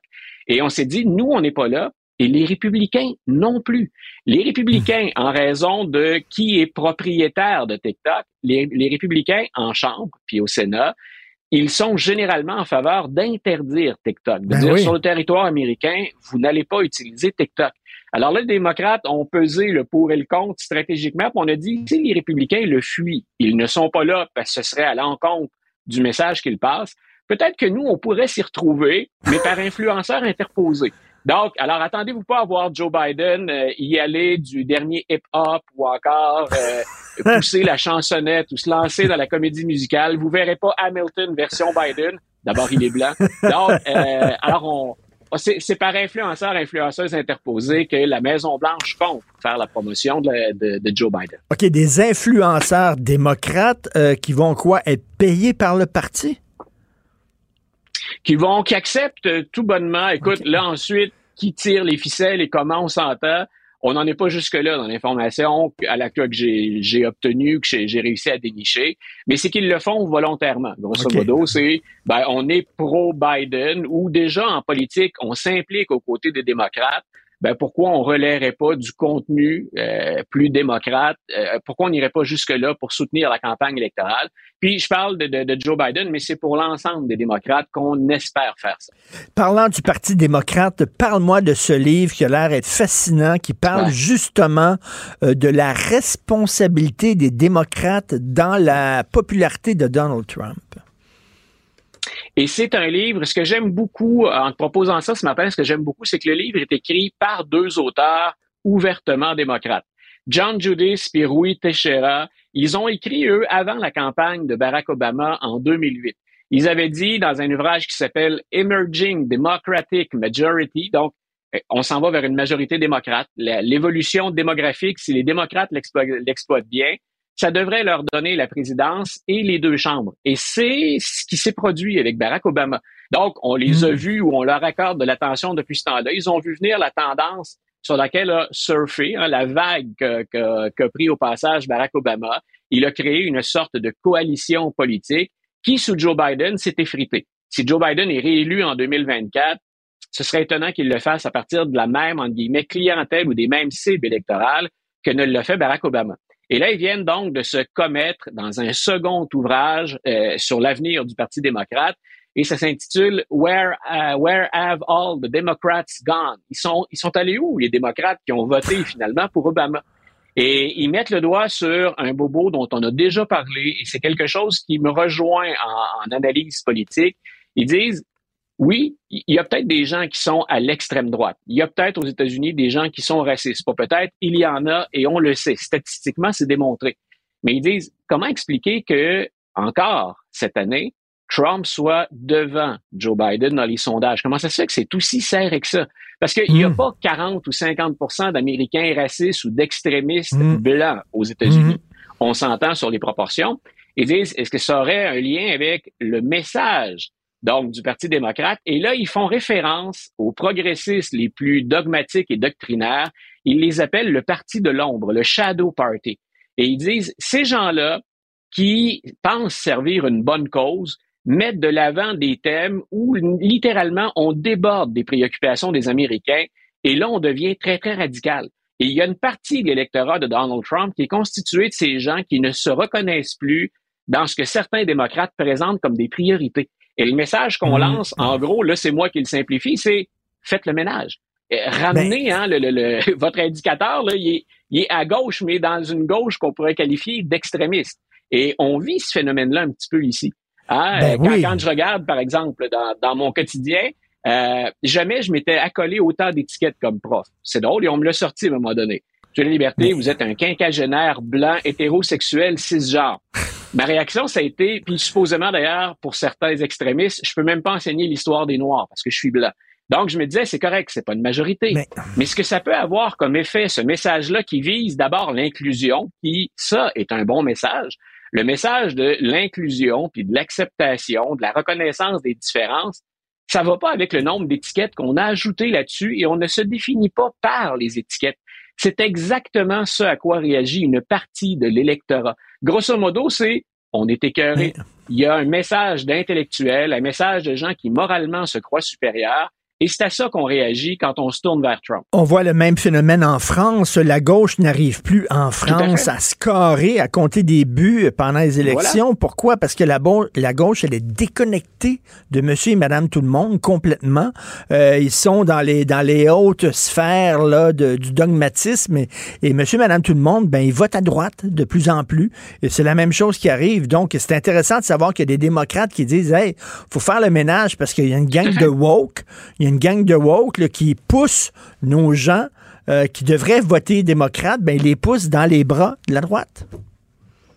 Et je l'ai déjà souligné, ça c'est plus subjectif, c'est moi, puis je sors, mais en fait, ça s'appuie sur des chiffres également, mais ceux qu'on appelle les woke, très souvent, la, la, la, revendication à l'origine, ce qu'on demande, ce qu'on exige, ce pourquoi on se bat, c'est noble. Hmm. Le, le woke, il vient des inégalités. On est éveillé aux inégalités à part des extrémistes, à part des racistes, la plupart des gens vont dire on est pour ça. Mais il faut voir ce qu'on fait avec. Et on finit par nuire à la cause et à radicaliser des gens contre un prétexte qui, à l'origine, était bon et était noble. Et, c'est là où je pense que le Parti démocrate doit faire. On, se demande pourquoi le Parti démocrate ne parle plus à une partie d'électorat. Pourquoi c'est aussi polarisé? C'est correct. On parle souvent de l'extrême droite, puis je le considère, on en parle tous les deux. Je te dis, c'est une menace, l'extrême droite aux États-Unis, et c'est chiffré c'est documenté. Mais on oublie que ce discours-là sur la gauche, il contribue à ce que les gens restent à la maison plutôt que de voter mmh. démocrate ou, quand on les a, en guillemets, écœurés comme il faut, ben, ils s'en vont voter républicain en se disant, là, vous êtes déjantés, vous êtes déconnectés, nous, on débarque du train. Écoute, très intéressant ce livre-là, Where Have All the Democrats Gone? Où sont passés tous les démocrates? Merci beaucoup. Bon week-end, Luc La Liberté. Ici Ricardo. Et Émilie, marchand d'IGA. On a envie de vous inspirer à bien manger. À moins de 5 la portion. Suffit de repérer les produits valeurs sûres et de les cuisiner avec une de nos recettes. Les valeurs sûres, c'est bien pensé, hein? Bien sûr! Détails sur IGA.net. Martino. Sa vulgarisation est d'une grande clarté. La controverse adore Richard. C'est comme ça. Alors, après trois ans d'absence à cause de la pandémie, c'est le retour tant attendu du palmarès des écoles du Journal de Montréal, Journal de Québec. On va en parler avec Sébastien Ménard, éditeur et rédacteur en chef du Journal de Québec. Salut Sébastien. Écoute, euh, pour ceux, parce que ça fait trois ans qu'il n'est pas publié, qu'il n'est pas euh, colligé, euh, le, palmarès des écoles, à quoi ça sert? Ben, c'est un outil super important puis on le sait, nous, parce que c'est attendu chaque année avec impatience par nos lecteurs qui, pour beaucoup, sont des parents. Donc, c'est un outil super important lorsque vient le temps de choisir une école secondaire, d'une part. Hein. C'est, à ça qu'on peut se référer. C'est à peu près le seul outil qui existe, les seules données qui sont disponibles pour savoir si euh, une école performe bien par rapport à une autre lorsque vient le temps de choisir une école. Donc, quand on est parent d'élèves qui sont en cinquième, en sixième année, et qu'on envisage un choix d'école pour le secondaire, ben, c'est le seul classement qui existe au Québec pour, euh, pour comparer les écoles entre elles. Alors, c'est vraiment utile dans ce sens-là. Ça permet, oui, de comparer les écoles publiques, mais aussi les écoles privées entre elles par région, par territoire, par municipalité, en fonction d'une multitude de critères qui sont, c'est vrai, basés sur les résultats aux examens du ministère en grande partie, mais il y a d'autres éléments qui sont pris en compte quand même dans l'élaboration de, ce palmarès. Ben justement, ça doit être hyper compliqué de faire ce palmarès-là parce que tu dois prendre en considération un tas de facteurs. Absolument. C'est sûr que c'est quelque chose qui est euh, qui nécessite, je dirais, une maîtrise des questions mathématiques très poussée. Et c'est pour ça qu'on s'associe à l'Institut Fraser, nous, depuis le début pour faire ça. C'est l'Institut Fraser qui reçoit les données du ministère de l'Éducation. Eux, ils font ça depuis une vingtaine d'années. On est associé à eux depuis plus de 15 ans maintenant. Ils ont leur propre système pour élaborer une cote, OK? Une cote qui, est au fond une note sur 10 euh, qu'ils calculent en fonction d'une série de paramètres. Donc, oui, les résultats aux examens du ministère, mais aussi le taux d'échec, le taux de retard, l'écart par rapport à la moyenne, la proportion d'élèves en difficulté. Donc, tout ce qui est mesurable. Hein? Hmm. C'est sûr qu'il y a des gens qui aimeraient que les indicateurs soient un peu plus euh, tiennent compte de d'autres facteurs, par exemple des facteurs socio-économiques, des facteurs de défavorisation, mais malheureusement, on peut pas inventer des données qui n'existent pas. Donc, on est obligé de travailler avec celles qui existent, puis les interpréter dans la mesure de ce qui est, ce qui est possible.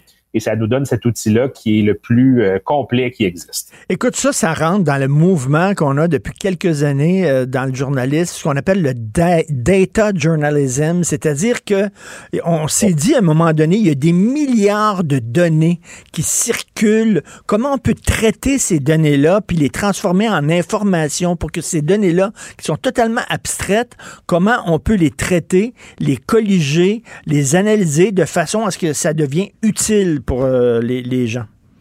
Tu as tout à fait raison. C'est un bon exemple de journalisme de données. Puis je dirais même, puisque ça fait 15 ans qu'on le fait, on était un peu des précurseurs dans, ce, dans ce thème-là, parce que c'est en vogue depuis quelques années, le journalisme de données. Et ce qui a, ce qui a propulsé ça euh, ces derniers temps, c'est vraiment le virage numérique que tous les médias de la planète euh, empruntent. On n'y fait évidemment pas exception. Et d'ailleurs, demain, à partir des données de l'Institut Fraser et de ce classement-là, on va rendre disponible un outil euh, sur le web qui est vraiment fascinant, qui permet cette année pour la première fois de sélectionner jusqu'à cinq écoles puis de les comparer en un coup d'œil sur un seul et même écran de téléphone cellulaire, de tablette, d'ordinateur. Donc vraiment, ah. on va, on, on, on, on améliore l'expérience, on permet à nos lecteurs d'aller plus loin. Et c'est aussi euh, le journalisme de données qu'on fait dans, dans, le contexte du palmarès qui fait en sorte qu'on est capable de tirer euh, des conclusions qui vont au-delà des célèbres classements habituels. Tu sais, là, on a le classement des écoles privées, on a le classement des écoles publiques, et on en a un qu'on publie depuis bientôt trois ou quatre ans, là, si ma mémoire est fidèle, qui est celui des écoles qui accueillent plus de 30 d'élèves en difficulté. Alors, pourquoi on a commencé à faire ça il y a Ah, quelques ben années? Oui, c'est bon, ça. Ben, L'idée de ça, c'était de mettre de l'avant des écoles qui, pour la grande majorité, ne sélectionnent pas leurs élèves. Donc, ça permet de voir, quand tu sélectionnes pas tes élèves, que tu sois au privé ou au public, comment tu performes. Et là, on arrive vraiment avec une liste distincte d'écoles qui vraiment se démarquent. C'est de cette façon-là qu'on est capable de tirer des conclusions. Parce que c'est sûr que, je sais pas, moi, je pense au collège Jean de Brébeuf, au collège Jean Eudes, qui sont évidemment d'excellentes institutions, qui existent depuis une époque lointaine, qui ont, euh, qui ont formé certains de nos grands Québécois dans l'histoire. Euh, c'est évident que ces écoles-là qui sélectionnent leurs élèves et qui ne prennent que les meilleurs, ben, partent quand même avec une longueur d'avance par rapport à une oui. école de quartier qui sélectionne personne, qui fait de son mieux.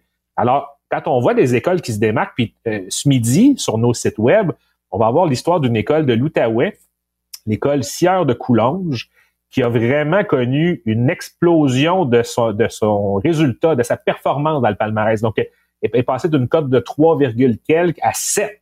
OK? Donc, au fond, elle a doublé sa performance en seulement un an. Bon, comment on arrive à faire ça? En une édition du, du palmarès, comment on arrive à faire ça? C'est quoi votre secret? Qu'est-ce que vous avez mis en place? Donc, on va l'expliquer dans ce reportage-là. C'est vraiment super fascinant. Puis, on arrive chaque année avec des histoires d'écoles là, tu sais, qui mettent de l'avant des, des pratiques euh, hors de l'ordinaire qui font en sorte que, oui, elles ne sélectionnent pas leurs élèves, ces écoles-là, mais elles réussissent quand même à tirer leur épingle. Et Sébastien, il y a des détracteurs qui vont dire, ben là, c'est rendu que les parents, ils magasinent leur école comme ils magasinent un char, par exemple, puis ils, sont comme des consommateurs, ils se voient, euh, puis tu sais, ben pourquoi pas? Pourquoi pas? C'est, nos enfants. Euh, on veut qu'ils aient la meilleure éducation possible euh, pour qu'ils puissent s'en sortir. hein. On l'a vu là, pour les jeunes, c'est, pas facile. La situation économique est pas facile. On veut qu'ils puissent s'en sortir, qu'ils aient une bonne éducation. Et pourquoi pas qu'on n'utiliserait pas un, un- un outil pareil pour choisir la meilleure école? Tout à fait d'accord avec toi. Et c'est si on s'était arrêté à ces critiques-là, qui étaient bruyantes dans les premières années de publication du classement et qu'on entend presque plus aujourd'hui, on aurait arrêté. Mais on le fait pas pour ces lobbies-là, ces groupes-là, le palmarès des écoles. On le fait pour nos lecteurs, pour les parents du Québec, puis aussi pour toutes les personnes qui sont intéressées par la performance globale du réseau de l'éducation qui nous coûte des milliards chaque année là, comme contribuables québécois. Donc, il y a ça aussi qui est, qui est un aspect euh, important. Cela dit, je dois avouer que les critiques qu'on a reçues au fil du temps ont quand même permis d'améliorer la formule. C'est c'est à partir de ces critiques-là qu'on est arrivé dans un premier temps avec un classement distinct pour les écoles publiques puis un autre distinct pour les écoles privées. C'est aussi à partir de suggestions comme ça qu'on a lancé le classement des écoles qui accueillent plus de 30% d'élèves en difficulté. 30% c'est Mhm. quand même énorme. Mais oui. Soit dit en passant, dans la prochaine édition, on se dit qu'on va devoir hausser la barre à 35% parce qu'il y a de plus en plus d'élèves en difficulté. Puis là, le nombre d'écoles qui entrent dans ce, ce groupe-là commence à être encore peut-être trop nombreux là, pour, pour permettre une, une comparaison juste. Donc, c'est sûr qu'il y a des critiques, on les a eues, on les a entendues, on les a accueillies, on les entend beaucoup moins, je dois dire, depuis quelques années. Euh, et puis cette année-ci, je suis convaincu que les syndicats d'enseignants ont autre chose à faire que de critiquer le palmarès. Euh, mais, euh, mais je- Sébastien, il y a des choses intéressantes parce qu'il y a des gens qui disent, tu disais, là, les écoles privées, ils peuvent choisir, ils peuvent prendre les meilleurs, puis tout ça. Donc, c'est- sûr que les écoles privées vont, vont, ama- vont avoir un meilleur score. Je regarde Montérégie. Montérégie, il y a une école publique qui est, qui est classée 9.6. L'école d'éducation internationale, l'école publique, qui est classée 9.6, puis tu as une école privée qui est classée 8.5. Donc là, en Ben oui. Montérégie, tu as des écoles publiques qui performent mieux que des écoles privées. Absolument. Mais encore une fois, il faut regarder, il faut aller un peu plus loin des fois que la cote. Il faut regarder la fiche détaillée, il faut regarder l'ensemble des données. Qu'est-ce que ça trahit, ce résultat-là? Qu'est-ce que ça veut dire? Donc, dans le cas de l'éducation, euh, l'école d'éducation internationale, je crois que c'est de McMasterville. Ben, c'est une école qui performe admirablement bien chaque année parce que c'est une école publique, oui, mais qui sélectionne ses élèves. Donc, c'est- une école publique, mais qui offre un projet particulier.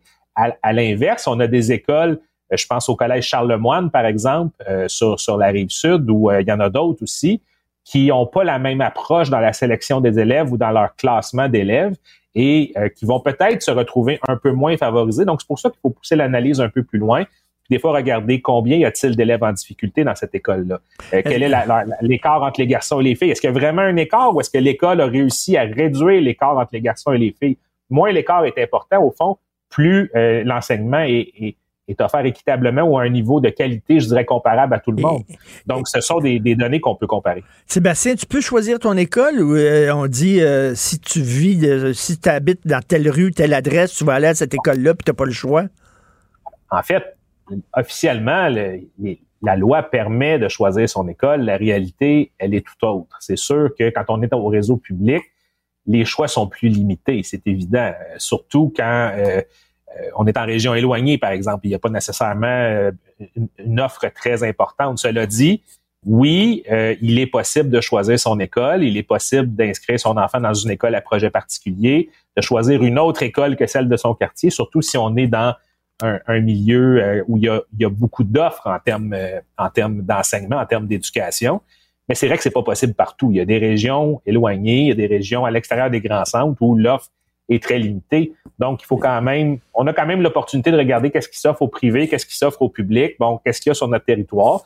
Et puis, quand on n'a pas l'op- l'opportunité de choisir son école, mais un guide comme celui-là nous permet au moins de, nous de, comprendre la performance de- des établissements de son secteur pour peut-être euh, influencer ce qui s'y passe, pour peut-être euh, avoir un, un- un apport positif sur la façon dont euh, l'école est gérée, dont l'enseignement y est prodigué. Donc, il y a toutes sortes euh, euh, d'avantages à rendre public ces données-là. Et cet outil-là va être disponible, entre autres, demain, l'outil où on peut va pouvoir comparer. euh, Ça, c'est gratuit?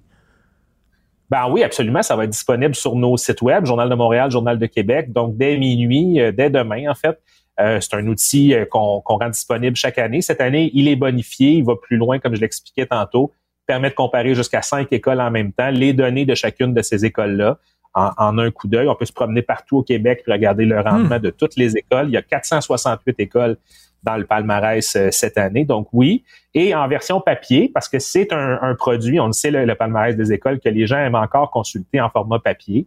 Ben, il va être disponible dans un cahier de 36 pages demain dans le Journal de Montréal, dans le Journal de Québec.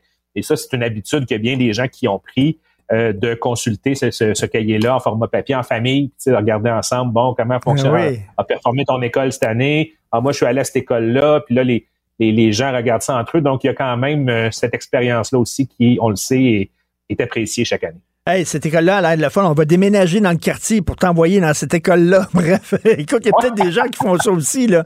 Euh, merci beaucoup. C'est à partir de demain, donc euh, après trois ans d'absence qui revient, le palmarès des écoles, c'est une bonne nouvelle. C'est toute une sacrée job, colliger ça. C'est beaucoup d'heures de travail, c'est beaucoup... Et c'est gratuit. Comment on va... mo- Ben, c'est pas un modèle d'affaires, ça, de donner des choses comme ça aux gens gratuitement, alors Ben, que ça a pris tant de temps euh, monter ça. Je l'ai bien mentionné qu'il est disponible en format papier aussi pour les gens qui vont acheter le journal. Merci beaucoup, Sébastien. Richard. Salut, Sébastien. Merci, bonne Bye. journée. Ici Ricardo. Et Émilie, marchand d'IGA. On a envie de vous inspirer à bien manger. À moins de 5 la portion. Suffit de repérer les produits valeurs sûres et de les cuisiner avec une de nos recettes. Les valeurs sûres, c'est bien pensé, hein? Bien sûr! Détails sur IGA.net. Martino. Le préféré du règne animal. Bonjour, les petits lapins.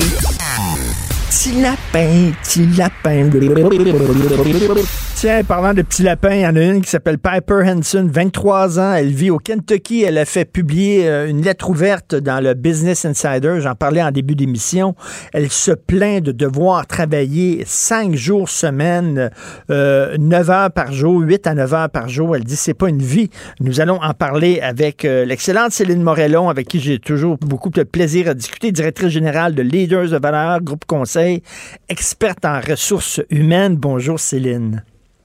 Bonjour, Richard. Bon, je vais, je vais lire encore d'autres extraits euh, que de cette lettre ouverte. Elle dit euh, euh, Mon travail occupe la majeure partie de ma vie. L'autre jour, il y a un collègue qui s'est tourné vers moi et dit Est-ce que tu es prête à faire ça pour les 45 prochaines années de ta vie? Mon estomac s'est serré. Je ne suis pas prête. Je veux vivre ma vie. Elle dit Je veux pouvoir voyager. J'aimerais être au bureau, par exemple, pour une réunion le matin. Après ça, le luncher à la maison, avoir du temps pour faire des courses l'après-midi, euh, travailler à distance, etc. Euh, Céline, c'est une vision un peu, euh, un, un, peu irréaliste du monde du travail, non? Je ne sais pas si j'irais jusqu'à dire que c'est totalement irréaliste. C'est clair qu'aujourd'hui, on se retrouve avec une, une lettre ouverte comme celle-là, puis de plus en plus de sorties sur les réseaux sociaux hein, de, de, de, la nouvelle génération sur la remise en question du prisme du travail. Euh, ils s'expriment puis sont très vocaux par rapport à ça. Maintenant, le fait de remettre en question les façons de faire, je suis pas sûre que je suis totalement contre cette idée de, de rebrasser un peu les choses. Mais on a tous, on a tous travaillé cinq jours semaine, euh, huit, neuf heures par jour et personne n'est mort. Mais l'affaire, c'est que si elle veut ajuster son salaire euh, selon ses heures de travail, c'est correct. Mais si elle veut pouvoir travailler quand elle veut, puis tout ça, mais avec le même salaire, le même gros salaire, là, il y a un problème. Là. Ben, en fait, j'ai envie de dire pourquoi pas pourquoi pas? Si, si, on se fait une petite histoire très rapide, là, le 9 à 5 est arrivé quand? Il est arrivé au 20e siècle. Euh, Robert Owen, un superbe entrepreneur qui arrive avec son, son, son, son, idée de 8 heures de travail, 8 heures de social, 8 heures pour dormir. C'était tout nouveau à l'époque. C'était innovateur, là. C'était de l'innovation, là, de travailler 8 heures par jour. Si on regarde la Suède, la Suède, ils ont, ils ont légiféré pour un 6 heures par jour. Bon, ils sont pas rendus un 4 heures non plus, là. On, on va être très honnête. Euh, mais on, se rend compte que la, pandémie est venue renforcer cette idée que de rester dans un cadre de 9 à 5 et de penser heures de travail plutôt que résultats, ouais, ça, ça, ça, coince en tout cas, puis pas juste pour la nouvelle génération. C'est une demande ben, de flexibilité qui vient partout actuellement. Ah ben ça c'est intéressant. Donc c'est pas seulement ceux, ceux que j'appelle les petits lapins qui demandent ça. Là. Il y a des gens aussi là, qui sont plus vieux puis qui veulent aussi avoir une vie. Parce que quand ils pensent, Céline, euh, euh, une journée c'est 24 heures. On dort 8 heures. Donc le tiers de notre vie. Si on a 90 ans, on a passé 30 ans inconscient. On a passé 30 ans à dormir sur 90, c'est incroyable. Donc, et là, euh, et là, donc, il reste euh, les, les, deux tiers. Mais sur les deux tiers, il y a la moitié de ça où on travaille.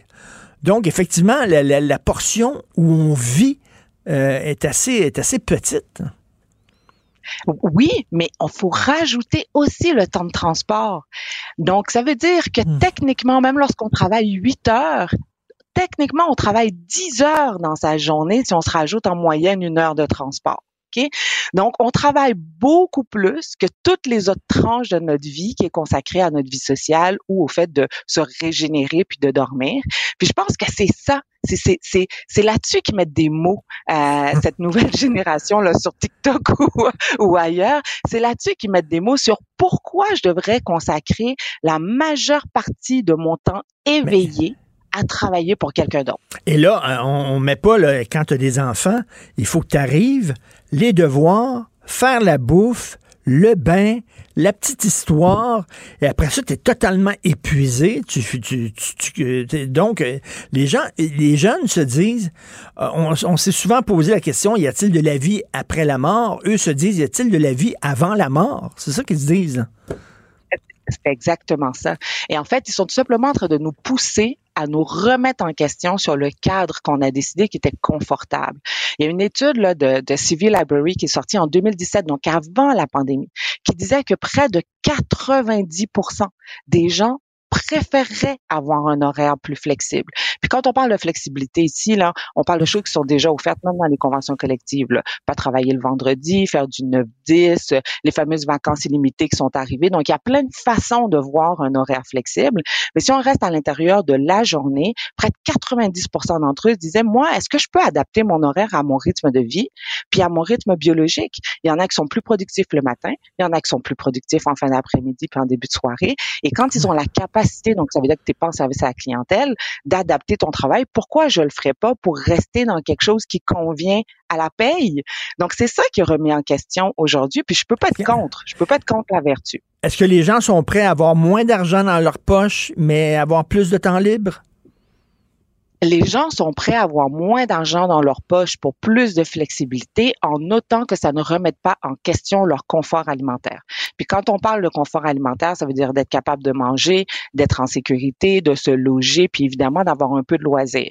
Donc tant qu'on ne touche pas un petit peu à la base euh, d'une vie qu'on considère comme étant correcte lorsqu'on se compare à son environnement, ils sont prêts à lâcher un petit peu euh, pour plus mmh. de flexibilité. Maintenant, tout, tout est affaire de, de comment on discute entre employeurs et employés, puis comment on fait preuve de créativité, mais je parlerais surtout de confiance. Jusqu'où on se fait confiance pour laisser aller les choses, mais le cadre légal non plus est pas fait. Hein pour qu'on ah sorte du 9 à 5. Même, même les accidents de travail, le, le, pour avoir droit à un accident de travail, il faut qu'il ait lieu à l'occasion du travail. Puis le plus souvent, à l'occasion du travail, on se dit que c'est à l'intérieur de notre horaire de travail. Donc, mmh. même au niveau de la, la législation, il y a une forme de contradiction entre ce qu'on voudrait pour le futur puis ce qu'on est capable d'avoir aujourd'hui.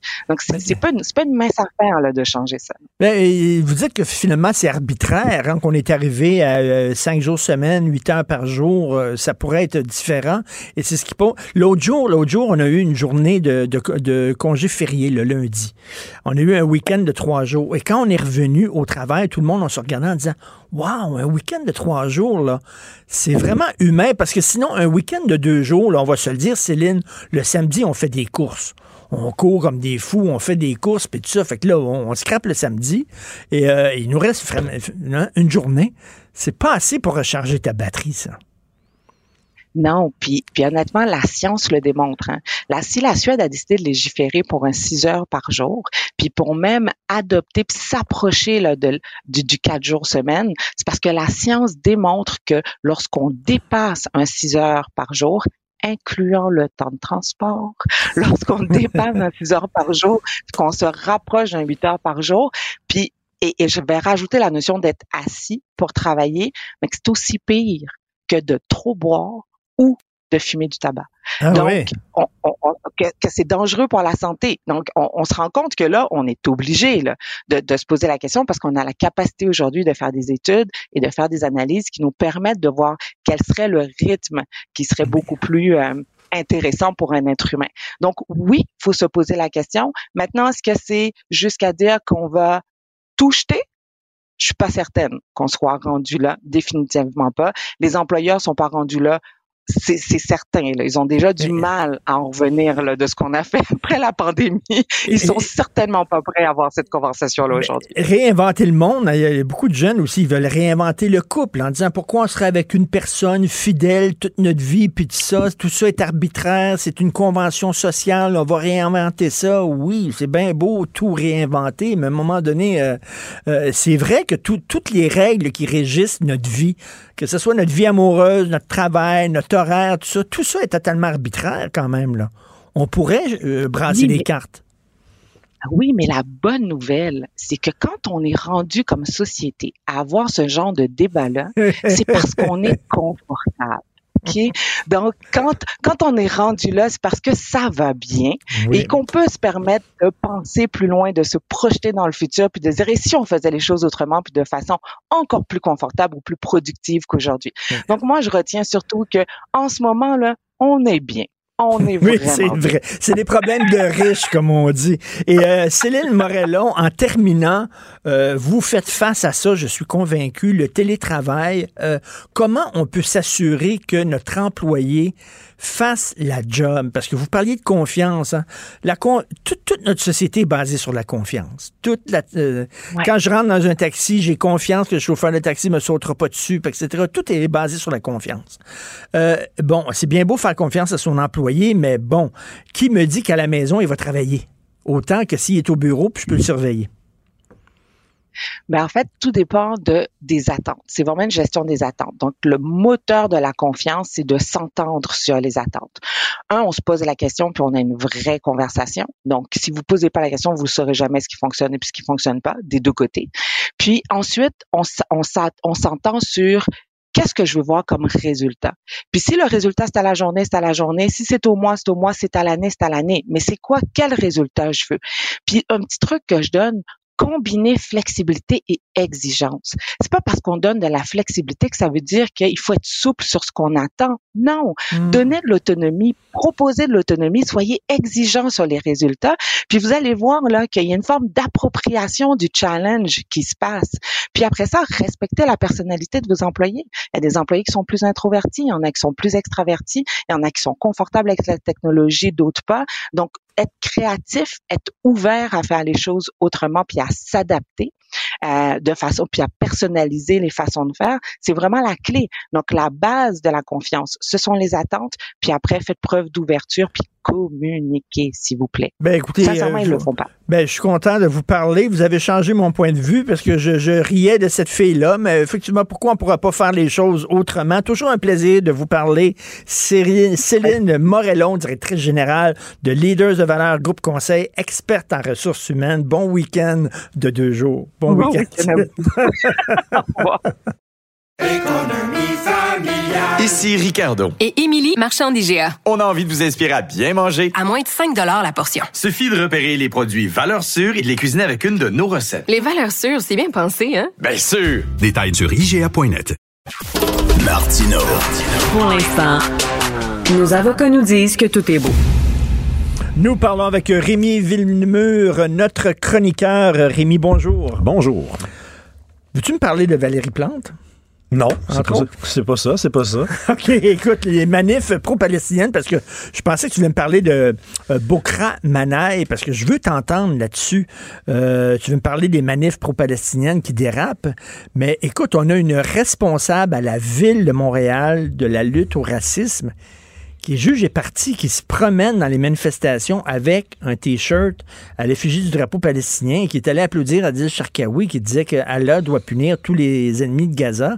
Ouais, bon, est-ce, Euh. est-ce qu'elle l'a applaudi? Je sais pas, mais elle était là. Oui. Elle était là. Puis, tu sais, la semaine passée, euh, tôt, vendredi matin, on a commencé, à- on- je pense que c'est Mario Dumont là, qui, a- qui a- qui a réalisé ça. Il dit, elle est où, elle? Avec son salaire à six chiffres, puis son poste, c'est le racisme, Oui. commissaire au racisme et aux discriminations. Euh, je veux dire, les écoles juives se font tirer dessus. Il me semble que ça serait comme le moment de sortir. C'est comme ton Q, là, mademoiselle. Et là, finalement, elle est sortie avec une publication. Je trouve qu'on n'en a pas beaucoup parlé de sa publication. L'ordre des mots, hein, c'est très important. Elle a dit Je voudrais dénoncer les actes et comportements islamophobes et antisémites. Là, tu te dis Écoute, ça ne tenterait pas de mettre antisémite avant, mettons. Ju- juste voir, là, tu sais. Tu sais, c'est ça, ça, ça leur fait mal dans la bouche, en fait. Ils, ils iront pas jusqu'à le dire. Ils iront pas jusqu'à le dire avant qu'ils soient forcés de le faire. Puis il faut cogner, puis il faut leur dire Hey, t'es obligé, t'es obligé. Puis Valérie Plante, d'après moi, elle lui a mis de la pression. Parce que la madame, elle voulait pas. Puis le lendemain, elle est allée recevoir un prix dans une association musulmane Ah le oui? samedi. C'est pas sorti dans les médias. Mais Ah je oui? pense qu'en fait, tu sais, elle devait se dire j'ai pas envie de m'expliquer toute la journée demain. J'ai pas envie parce qu'il doit y avoir quand même des gens là-dedans qui sont contre l'État d'Israël qui était parmi les gens qui assistaient à ce gala-là. Et donc, c'est pour ça qu'elle a mis islamophobe avant antisémite. Je, je reconnais qu'il doit y avoir en ce moment des, des, des actes islamophobes, mais franchement, ça n'a aucun rapport avec ce que les Juifs Ben, subissent. là. Absolument pas. Là, tu sais. puis dès qu'on parle d'antisémitisme, on se sent l'obligation de dire ben, il y a aussi des actes contre les musulmans. Non, actuellement, c'est la communauté juive qui est attaquée. Et les, les- les tensions sont tellement élevées. Euh, écoute, je reçois des amis à souper ce soir et j'ai envoyé un message en disant on ne, parle pas, il y a une règle. C'est vendredi soir, on ne parlera pas de la situation entre Israël puis euh, Gaza parce que on, on- devient craqué. Puis je sais pas, tu sais, des fois je rencontre des gens puis je pense qu'ils pensent comme moi, puis finalement ils pensent pas pas tout comme moi. Puis là, on, on se pogne, on devient craqué. Fait que je dis regarde, euh, on va parler de tout sauf de ça. Parce que je vais avoir une belle soirée ce soir. Ouais, puis quand ça vient de quand ça vient de toi, Richard, en plus, qui est quand même le gars qui, a- qui est game de parler d'à peu près n'importe Oui, quoi. Là, c'est parce que effectivement, c'est très tendu. Puis tu sais, c'est un conflit. euh, tu sais, c'est un conflit qui nous regarde pas. hein. Je veux dire, à, à la base au Québec, là, euh, tu sais, c'est- on, est on est touché parce que le récit des événements du, à partir du 7 octobre est absolument ça, ça, vient chercher tout le monde. Mais à la base, ça ne nous regarde pas. C'est pour ça que j'ai eu ce sentiment-là. L'autre jour, je me réveille. Bon, lendemain de veille parce que Carl Tremblay est mort. Hein? Donc, euh, on parle de jeudi matin. Et là, j'apprends à 6, 6h30, 6h45, parce que moi, je me réveille à 4h, je vais faire du jogging, c'est pas vrai. Donc, je me réveille et là, je vois que le pont Jacques-Cartier est bloqué vers, vers Montréal. Et là, mon premier réflexe, je dois peut-être être naïf ou mal informé, mais je me suis dit, ce sont des employés du secteur public qui s'en vont, euh, tu sais, mettre de la pression sur le gouvernement. Ben oui, moi, tu pensais ça? Ben, je, je- pro- tu sais, je me suis dit, c'est ça. Ben, Après, je, je suis allé préparer mes affaires et là, je suis revenu. Puis là, la nouvelle s'était renouvelée. Et là, non, on apprend que ce sont des jeunes qui sont pro-palestiniens et qui bloquent l'accès au pont. Et là, tu te dis, tabarnouche. Ce sont probablement des jeunes de gauche, parce que, bon, euh, des jeunes de gauche qui défendent Israël en ce moment au Québec, et il n'y en a pas beaucoup. Et là, tu te dis, attends, il y a, donc un enjeu euh, dans le secteur public en ce moment. Il y a une subvention de 5 millions de dollars aux Kings de Los Angeles. Il y a des problèmes de logement à Montréal. Il y a des problèmes d'itinérance. Il y a des problèmes banques alimentaires. Il y a toutes sortes d'enjeux qui devraient convoquer la gauche québécoise, la gauche étudiante. Et non. Ce qui fait en sorte que ces jeunes-là se réveillent à 5 heures Mais- du matin pour arriver avec un pick-up sur le pont puis bloquer le pont. Ou alors, ils ont peut-être brossé puis ont fait une nuit blanche. Je sais pas. Je sais pas comment ça marche. Ben, c'est un conflit qui se déroule à 3000 km de chez nous. Là, tu te dis, il est là le problème de la déconnexion de la gauche. Ben oui. Parce que les, les Québécois sont pas là. là. Ben les Québécois, oui. ils s'en fichent. Honnêtement, ils ont, ils ont- ils ont un pincement au cœur, évidemment, en sachant qu'il y a des enfants qui sont opérés en ce moment dans, des, hôp- dans un hôpital avec un manque de courant. On- on- oui, on a un pincement au cœur, mais ce qui préoccupe les Québécois en ce moment, c'est le portefeuille, c'est euh, l'environnement à la limite. Hein? L'environnement à la limite. Mais c'est pas ça. Et là, tu te dis, ben, il est là le problème, ils sont dans une impasse. Ben, tout à fait. Ben, premièrement, euh, au- au-delà de la question euh, palestinienne, israélienne, il y a vraiment des gens qui pensent que c'est en bloquant le pont puis en emmerdant des gens Ouais. que tu vas les mettre de ton bord. Déjà dès le départ, là, tu sais. Moi, je suis assez vieux pour me rappeler, Richard, puis toi aussi. Tu te rappelles-tu, il y a quelques années, il y avait des papas monoparentales qui montaient sur le pont, ils se perchaient, puis là, ils disaient Je veux garder, la, je veux garder mon enfant. Je pense qu'il n'y en a aucun qui a vu sa cause être améliorée en bloquant le pont. En 2012, les étudiants, quand ils ont les carrés rouges, quand ils ont bloqué le pont, le lendemain d'un sondage, là, ça venait de baisser. Ben, ben, ça y- ne y- fonctionne Comment pas. tu peux penser que tu vas mettre les gens de ton bord en les emmerdant? C'est déjà assez difficile, Christy, de passer de la rive sud à, à Montréal. Ah. Ils vont te répondre qu'ils veulent avoir de l'attention médiatique. Sauf que si tu fais une manifestation au centre-ville de Montréal, tu vas en avoir de l'attention médiatique. Tu vas même avoir des caméras qui vont te suivre, tu vas avoir des journalistes, tu vas avoir des entrevues. Bloquer le Mais- pont, c'est l'affaire la plus emmerdante que tu peux faire subir à quelqu'un.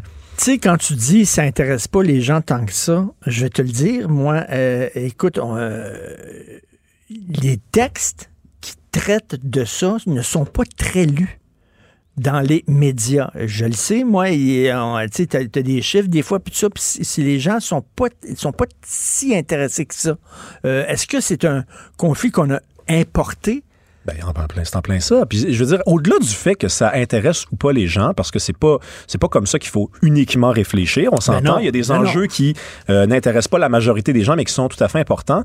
Supposons que cet enjeu-là soit quand même très important. Il l'est d'ailleurs. Regarde bien, là. François Legault n'a absolument aucun pouvoir là-dedans. François Legault, là, il peut pas appeler Benjamin Netanyahou, tu l'as dit hier à ton émission, puis dire Hey Benjamin, je m'appelle euh, François Legault. Who are you? François Legault, ça marchera pas. Et même Justin Trudeau. qui est le chef d'État le plus affaibli du G20. Il n'y a pas de pouvoir non plus.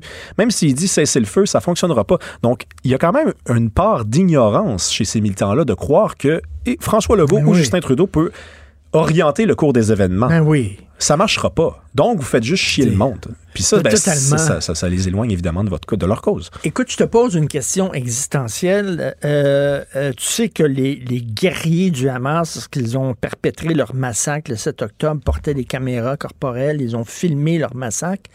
Euh, le gouvernement israélien a fait un montage de ces images-là. Ça dure 43 minutes. C'est une vidéo où tu vois 150 meurtres à peu près.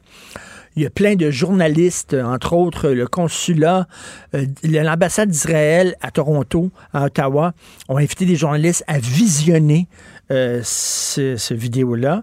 Euh, il y a une journaliste du National Post qui l'a vu, elle a dit c'est épouvantable. Il y a un autre journaliste qui a dit qu'il a eu besoin d'aide psychologique après avoir regardé la vidéo. On m'a offert cette semaine de voir, d'aller voir la vidéo en tant que journaliste et j'ai dit non. J'ai dit, je sais que c'est grave ce qui s'est passé. Je le sais, je le lis dans les journaux. Je ne peux pas voir des enfants se faire tirer dessus. C'est pas vrai, m'a capoté. Est-ce qu'il faut aller jusque-là? Je sais pas. Est-ce que tu le ferais? Tu sais, T'as pas envie de donner ton billet à Amir Kadir? hein? C'est un billet qu'ils t'ont offert, tu peux pas leur filer. Parce que je pense, je pense qu'il est là le problème, c'est que je pense que toi, t'as pas besoin de voir ça. Puis Non. moi non plus peut-être, mais moi je suis quand même curieux. Moi j'aimerais savoir ça. Mais il y a des gens qui ont besoin de je voir peux ça. pas, moi, je me protège. Non, parce mais c'est correct, ça- mais- moi, moi, je me sens, je sais que je suis fragile là-dessus. euh, de- C'est de- correct, je respecte ça, mais il y a des gens Je qui ont besoin de voir ça, par contre. Il y en a, par contre, qui sont dans le déni en ce moment-là. Tu sais, les gens Oui. qui sont encore en train de dire que la Hamas est un mouvement de résistance, que c'est une, c'est un geste normal de, en réplique à une violence qui est perpétuée depuis. Non, ça, j'ai- envie de dire à ces gens-là, venez, venez voir. Ben, en France, il y a des gens qui disent Oui, oui, mais ça, c'était c'est de la propagande du régime israélien. Il y a peut-être eu un montage euh, dans ces images-là. On veut leur faire dire certaines choses, etc. Tu sais, il y y, a des voix qui s'élèvent. On dit Oui, complot, complot. Là. Ben, écoute, c'est des voix qui, c'est des voix qui s'élèvent depuis Ben des oui. dizaines d'années. Je veux dire, les complots euh, concernant les Juifs, j'ai-tu besoin de te faire un cours là-dessus? là? Ça existe depuis des années. Donc, évidemment, c'est, quand, quand tu es complotiste puis quand tu es antisémite, c'est la prochaine étape dans ton raisonnement. C'est une possibilité qu'il y ait eu euh, de la propagande. Mais écoute, les images sont arrivées assez vite, hein? Et le récit est arrivé assez vite. On, on- on sait que les services secrets israéliens n'ont pas, n'avaient pas prévu cette attaque-là. Et dans les heures qui ont suivi, on commençait à avoir des informations. Donc, euh, si c'est de la propagande, euh, c'est Ben, allé plus vite que je le pense. OK, ben, je vais peut-être y aller, tiens, avec euh, Amir Kadir. Euh, tu veux revenir, d'ailleurs, parlant de Québec solidaire, euh, Catherine Dorion, euh, qui a réglé ses comptes avec Québec solidaire, et là, les trois euh, candidates au poste de co-porte-parole ont pris la parole pour défendre Gabriel Nadeau-Dubois. Ouais, puis ils ont accordé une longue entrevue au devoir qui a été vraiment bien menée par le journaliste. J'aime ça le faire, là, le dire quand les journalistes font bien leur travail. Ouais. Euh, et euh, ils ont défendu Gabriel Nadeau-Dubois, euh, évidemment, euh, même si, euh, je veux dire, peut-être qu'on peut imaginer qu'elles ont aussi euh, des problèmes avec lui, mais là, euh, dans l'espace public comme ça... Ils ont dit qu'il n'est pas parfait. il n'est pas parfait. Ben, personne n'est parfait de Non. toute façon. Mais moi, ce qui m'a vraiment intéressé dans cette entrevue-là, c'est le point de vue, hein, tu sais, je suis un indépendantiste, sur l'indépendance. Donc, une de ces trois filles-là deviendra la prochaine euh, porte-parole, co-porte-parole féminine de Québec solidaire. Et on le sait là, depuis déjà cet été que ce sont pas les Enfin, c'est assez étrange, leur point de vue sur l'indépendance. En tout cas, c'est un point de vue qui se distingue. Et là, ils ont eu l'occasion de le préciser. Donc, on, Émilie Lessard-Terrien, elle, elle dit Je ne veux pas aller chercher du pouvoir à Ottawa pour l'emmener à, à Québec. Moi, le pouvoir que je vais chercher à Ottawa, je vais le répandre dans le Québec, dans les municipalités, dans les villes, dans les régions. Euh, parce que c'est une fille du Témiscamingue. Mhm. C'est une fille qui a constaté, en grandissant et en travaillant comme députée là-bas, que les régions sont desservies, qu'elles sont pas écoutées. Je pense que ça part d'un sentiment noble. Sincère. Sincère, là, et, et un bon sentiment qui, est- qui, est- qui, est- qui est bien dirigé. Mais je, je- moi, je, je sais pas, j'ai pas envie de- de- d'aller chercher, d'aller me faire un pays pour avoir un gouvernement à Québec qui est faible. Je veux un gouvernement à Québec qui est fort. Donc, je sais pas si ce point de vue-là va vraiment convaincre les gens à l'interne. Christine Labrie, c'est la moins indépendantiste des trois. Elle, elle dit, j'étais même pas indépendantiste il y a 10 ans. C'est Jean-Martin Hossan qui m'a convaincu. Ah ouais. Et pour moi, l'indépendance, c'est un véhicule, c'est un moyen d'obtenir un projet de société de, de- de- de De progressiste. Mais le problème avec cette, cette- cette opinion-là, là, ce, ce raisonnement-là, c'est que, OK, tu fais l'indépendance avec Québec solidaire, une société de gauche, les temps avancent, les temps passent, et là, dix ans plus tard, les gens sont plus à gauche au Québec, ils veulent un gouvernement de droite. Qu'est-ce qu'on fait? Est-ce qu'on retourne dans le Canada?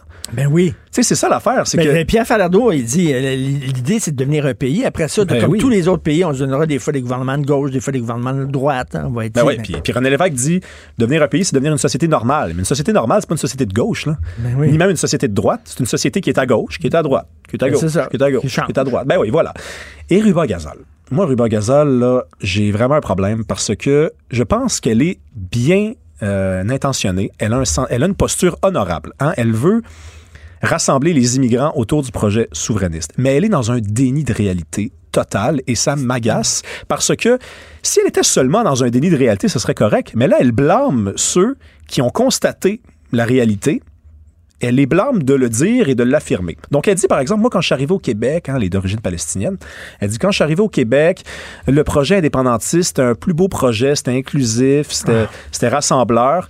OK, ben pourquoi les immigrants ont voté non au référendum de 80? Pourquoi ont-ils voté non au référendum de 95? Pourquoi, en ce moment, à Québec solidaire, 35% seulement des sympathisants, donc des électeurs, sont pour la- la- la- le Québec dans le Canada? Et elle, rép- elle répond à cette question-là. Elle dit parce que nous, notre projet, il est pour les minorités, pour les majorités. Ah ah! Donc, c'est les minorités qui font baisser le oui à l'intérieur de QS. Donc, votre, point, raisonnement ne fonctionne pas. Ben oui. Et tu sais, il y, a- il y a une incompréhension autour du déroulement des 30 dernières années au Québec. On n'arrête pas de dire le, le- la souveraineté n'intéresse pas les immigrants depuis le, le discours de Parizeau.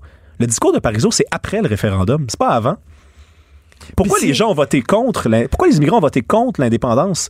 Ils n'ont pas voté après le discours, ils ont voté. si- C'est ça. Puis s'il a eu tenu ce discours-là, c'était parce que les faits démontraient qu'il y avait véritablement un vote ethnique, Ben voilà. qu'il votait en bloc pour le non. Tu sais, je veux dire, moi, je trouve que c'est, je le répète, c'est une posture honorable. J'aimerais vraiment Mm. ça, être en mesure de dire, je veux faire un projet pour tout le monde. En fait, c'est un projet pour tout le monde, mais je l'ai déjà dit ici. Je pense qu'il faut faire la souveraineté et c'est par la suite que les immigrants vont, venir nous voir parce qu'on va être devenus des winners. Puis parce qu'on va se tenir debout, puis parce qu'on va habiter notre Oui. maison. Mais avant ça, c'est normal que les immigrants votent en majorité contre l'indépendance. Leur pays, premier, c'est le pays d'où ils viennent. Hein? Souvent, vous leur parlez, là, vous dites, euh, t'es quoi, toi, Marocain, Canadien? Ah, OK, d'accord. Et leur deuxième Et pays, c'est- le Canada. Et si tous les peuples ont le droit de dire nous, pourquoi on n'aurait pas le droit de dire nous, nous autres? Ah, Ça, ça, c'est la grande question. Ça, c'est la grande question à laquelle répondait si bien Carl Tremblay hein? et les cowboys fringants. On disait nous, et tout le monde était là. Et c'était, eux, ils avaient tout compris. Ils avaient compris que le Québec post-référendaire, c'était un Québec ticoun, pas bien dans ses shorts, sermonné, engueulé, qui n'était pas capable de dire nous. Alors, ils ont dit, on va jamais, jamais les engueuler. On va jamais leur dire qu'ils sont des nuls. On, on commencera pas nos shows en disant qu'on est sur un territoire autochtone non cédé, euh, qu'il y a du racisme systémique au Québec. Vous les avez jamais entendus dire ça. Hein? C'est vrai qu'il était de gauche, mais pas de la gauche niaiseuse. C'était une gauche aimante. C'était une vraie gauche. Une gauche qui disait on est bien, on va danser, on va avoir du fun, on va boire de la bière. Invite ton pire ennemi, invite ton beau-père au party. Puis tu vas sortir de là, bras dessous, bras dessous. Ça va être une belle soirée. Est-ce que tu as été euh, touché, bouleversé Ah, par moi, ça la disparition de Carl? Moi, euh, je suis pas un brailleux dans la vie. OK? Vraiment, là. euh, J'ai pas pleuré aux funérailles de ma grand-mère, puis il y a des gens qui se sont posés des questions. Mais j'ai- j'ai j'ai- j'ai presque pleuré. fois-ci. l'œil humide. J'avais l'œil humide parce que moi, je suis de cette génération-là. Euh, j'ai- ils m'ont fait grandir, les cowboys fringants. J'ai mes premières bières, puis mes premiers shots de whisky, c'est avec eux. Mes premiers automnes, mes premiers hivers, mes premiers trips de char, euh, mes premiers voyages en avion, ils ont toujours été là. Ils ont toujours été là. Et je reviens à cette notion-là. C'est, c'est, moi, je suis un gars qui a rencontré la politique par la voie de la gauche. Moi, je suis entré par la gauche. Je suis entré par Pierre Falardeau, par Michel Chartrand et par les cowboys fringants. Puis par la suite, je me suis rendu compte que la gauche, elle nous aimait plus. Elle aimait plus le peuple. Elle nous engueulait, elle nous tapait ses doigts, elle nous disait T'es, t'es un nul, t'es un nul. Puis eux, ben, ils ont continué de nous dire Non, vous êtes beau, en fait. Très bonne, euh, très bonne analyse, euh, Rémi Villemur. Merci beaucoup. Merci, Richard. Merci, bon week-end. Ici Ricardo. Et Émilie, marchand d'IGA. On a envie de vous inspirer à bien manger. À moins de 5 la portion. Suffit de repérer les produits valeurs sûres et de les cuisiner avec une de nos recettes. Les valeurs sûres, c'est bien pensé, hein? Bien sûr! Détails sur IGA.net. Confrontant, dérangeant, divertissant. Richard Martineau, il brave l'opinion publique depuis plus de trois décennies.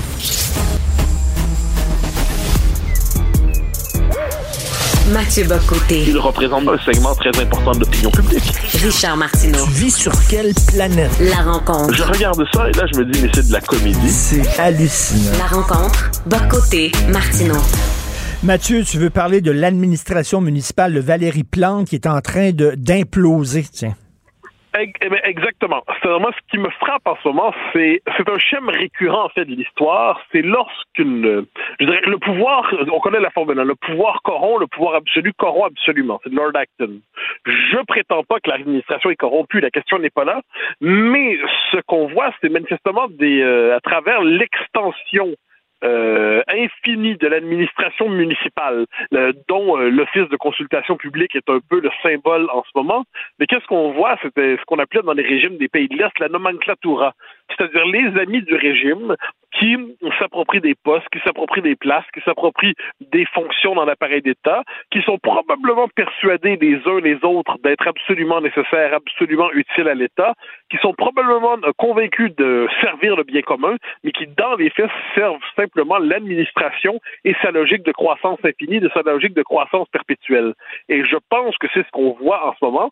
Et puisque la, cette gauche-là municipale, qui est un peu l'héritière du RCM à sa manière, est incapable de ne pas croire, euh, de croire qu'il n'est pas dans la vertu, puisqu'elle est incapable de se croire euh, responsable de quoi que ce soit, eh bien là, lorsque ça la frappe, sa première réaction, c'est de dire, mais on n'a rien fait, on est coupable de rien, on Hmm. était dans le bien. Donc tout leur voyage était dans le bien, et lorsqu'ils sont euh, obligés de démissionner, comme c'était le cas de Mme Olivier, eh bien, elle met ça sur le dos du racisme de la population qui lui aurait euh, sauté dessus. Un instant, qu'il y ait des racistes au Québec, il y en a, il y en a partout ailleurs, il y en a dans toutes les communautés, mais c'est pas le racisme supposé des gens sur les réseaux sociaux qui ont poussé Mme Olivier à quitter ses fonctions. C'est parce que tout simplement, ça devenait une position indéfendable. Et je note que Valérie Plante, dans les circonstances, a dit, bon, lui, il y aura toujours une place pour elle d'une manière ou de l'autre. Crée, au moment de la, de s'en, de, s'en détacher, elle crée les conditions de sa réhabilitation. Et ça, je trouve que c'est tout à fait singulier. Mais j'y reviens, c'est le phénomène de l'obésité bureaucratique. Tous ceux, puis ils sont nombreux, qui nous expliquent qu'on doit toujours mettre plus d'argent public dans tout. Hein, et c'est, cette idée que euh, l'argent qui, nous reste dans nos poches, c'est un argent volé à l'État. Moi, je pense qu'il va falloir un jour renverser notre point de vue par rapport à ça. L'argent, il appartient d'abord à ceux qui le gagnent, aux producteurs, euh, quels qu'ils soient, et ensuite l'État prend sa part en fonction d'une partie de, ce qu'il appelle le bien commun. Mais aujourd'hui, on renverse la logique, et quand il y a des baisses d'impôts, c'est-à-dire qu'on rend l'argent aux citoyens, l'argent qu'ils ont gagné, c'est comme si l'État faisait une dépense illégitime, euh, capricieuse, pour satisfaire les besoins superficiels des citoyens. Non, mais un instant, c'est notre argent, est-ce qu'on pourrait avoir, y avoir droit sans avoir à justifier de le réclamer? Mais, mais c'est vrai que c'est souvent la solution miracle proposée par la gauche, plus d'argent. Toujours plus d'argent. Oui, et puis plus d'argent veut souvent dire, quoi qu'on en dise, plus de bureaucratie, plus de règles, plus de normes, plus d'encadrement de l'existence. Euh, et là, ensuite, puis on revient avec l'office de consultation qui est caricatural. Il y a un truc de consultation dans nos sociétés, c'est vraiment bizarre, ça s'appelle les élections. Hein, C'est-à-dire, ça permet de savoir globalement ce que pense la population. Euh, elle donne un mandat. Ensuite, s'il y a un sujet très particulier qui est vraiment, euh, bon, un sujet qui est à part, ben, il peut y avoir des consultations circonstancielles, mais un office de consultation comme celui-là, dans les faits, c'est le symbole même des patentes à gosses, euh, je dirais, administratives, qui servent justement à tous ceux, à tous les militants de carrière qui veulent continuer à faire carrière dans les carrières promises et autorisées et permises par le régime. Eh ben ça, c'est un peu ce qu'on voit quand même dans ce type d'administration.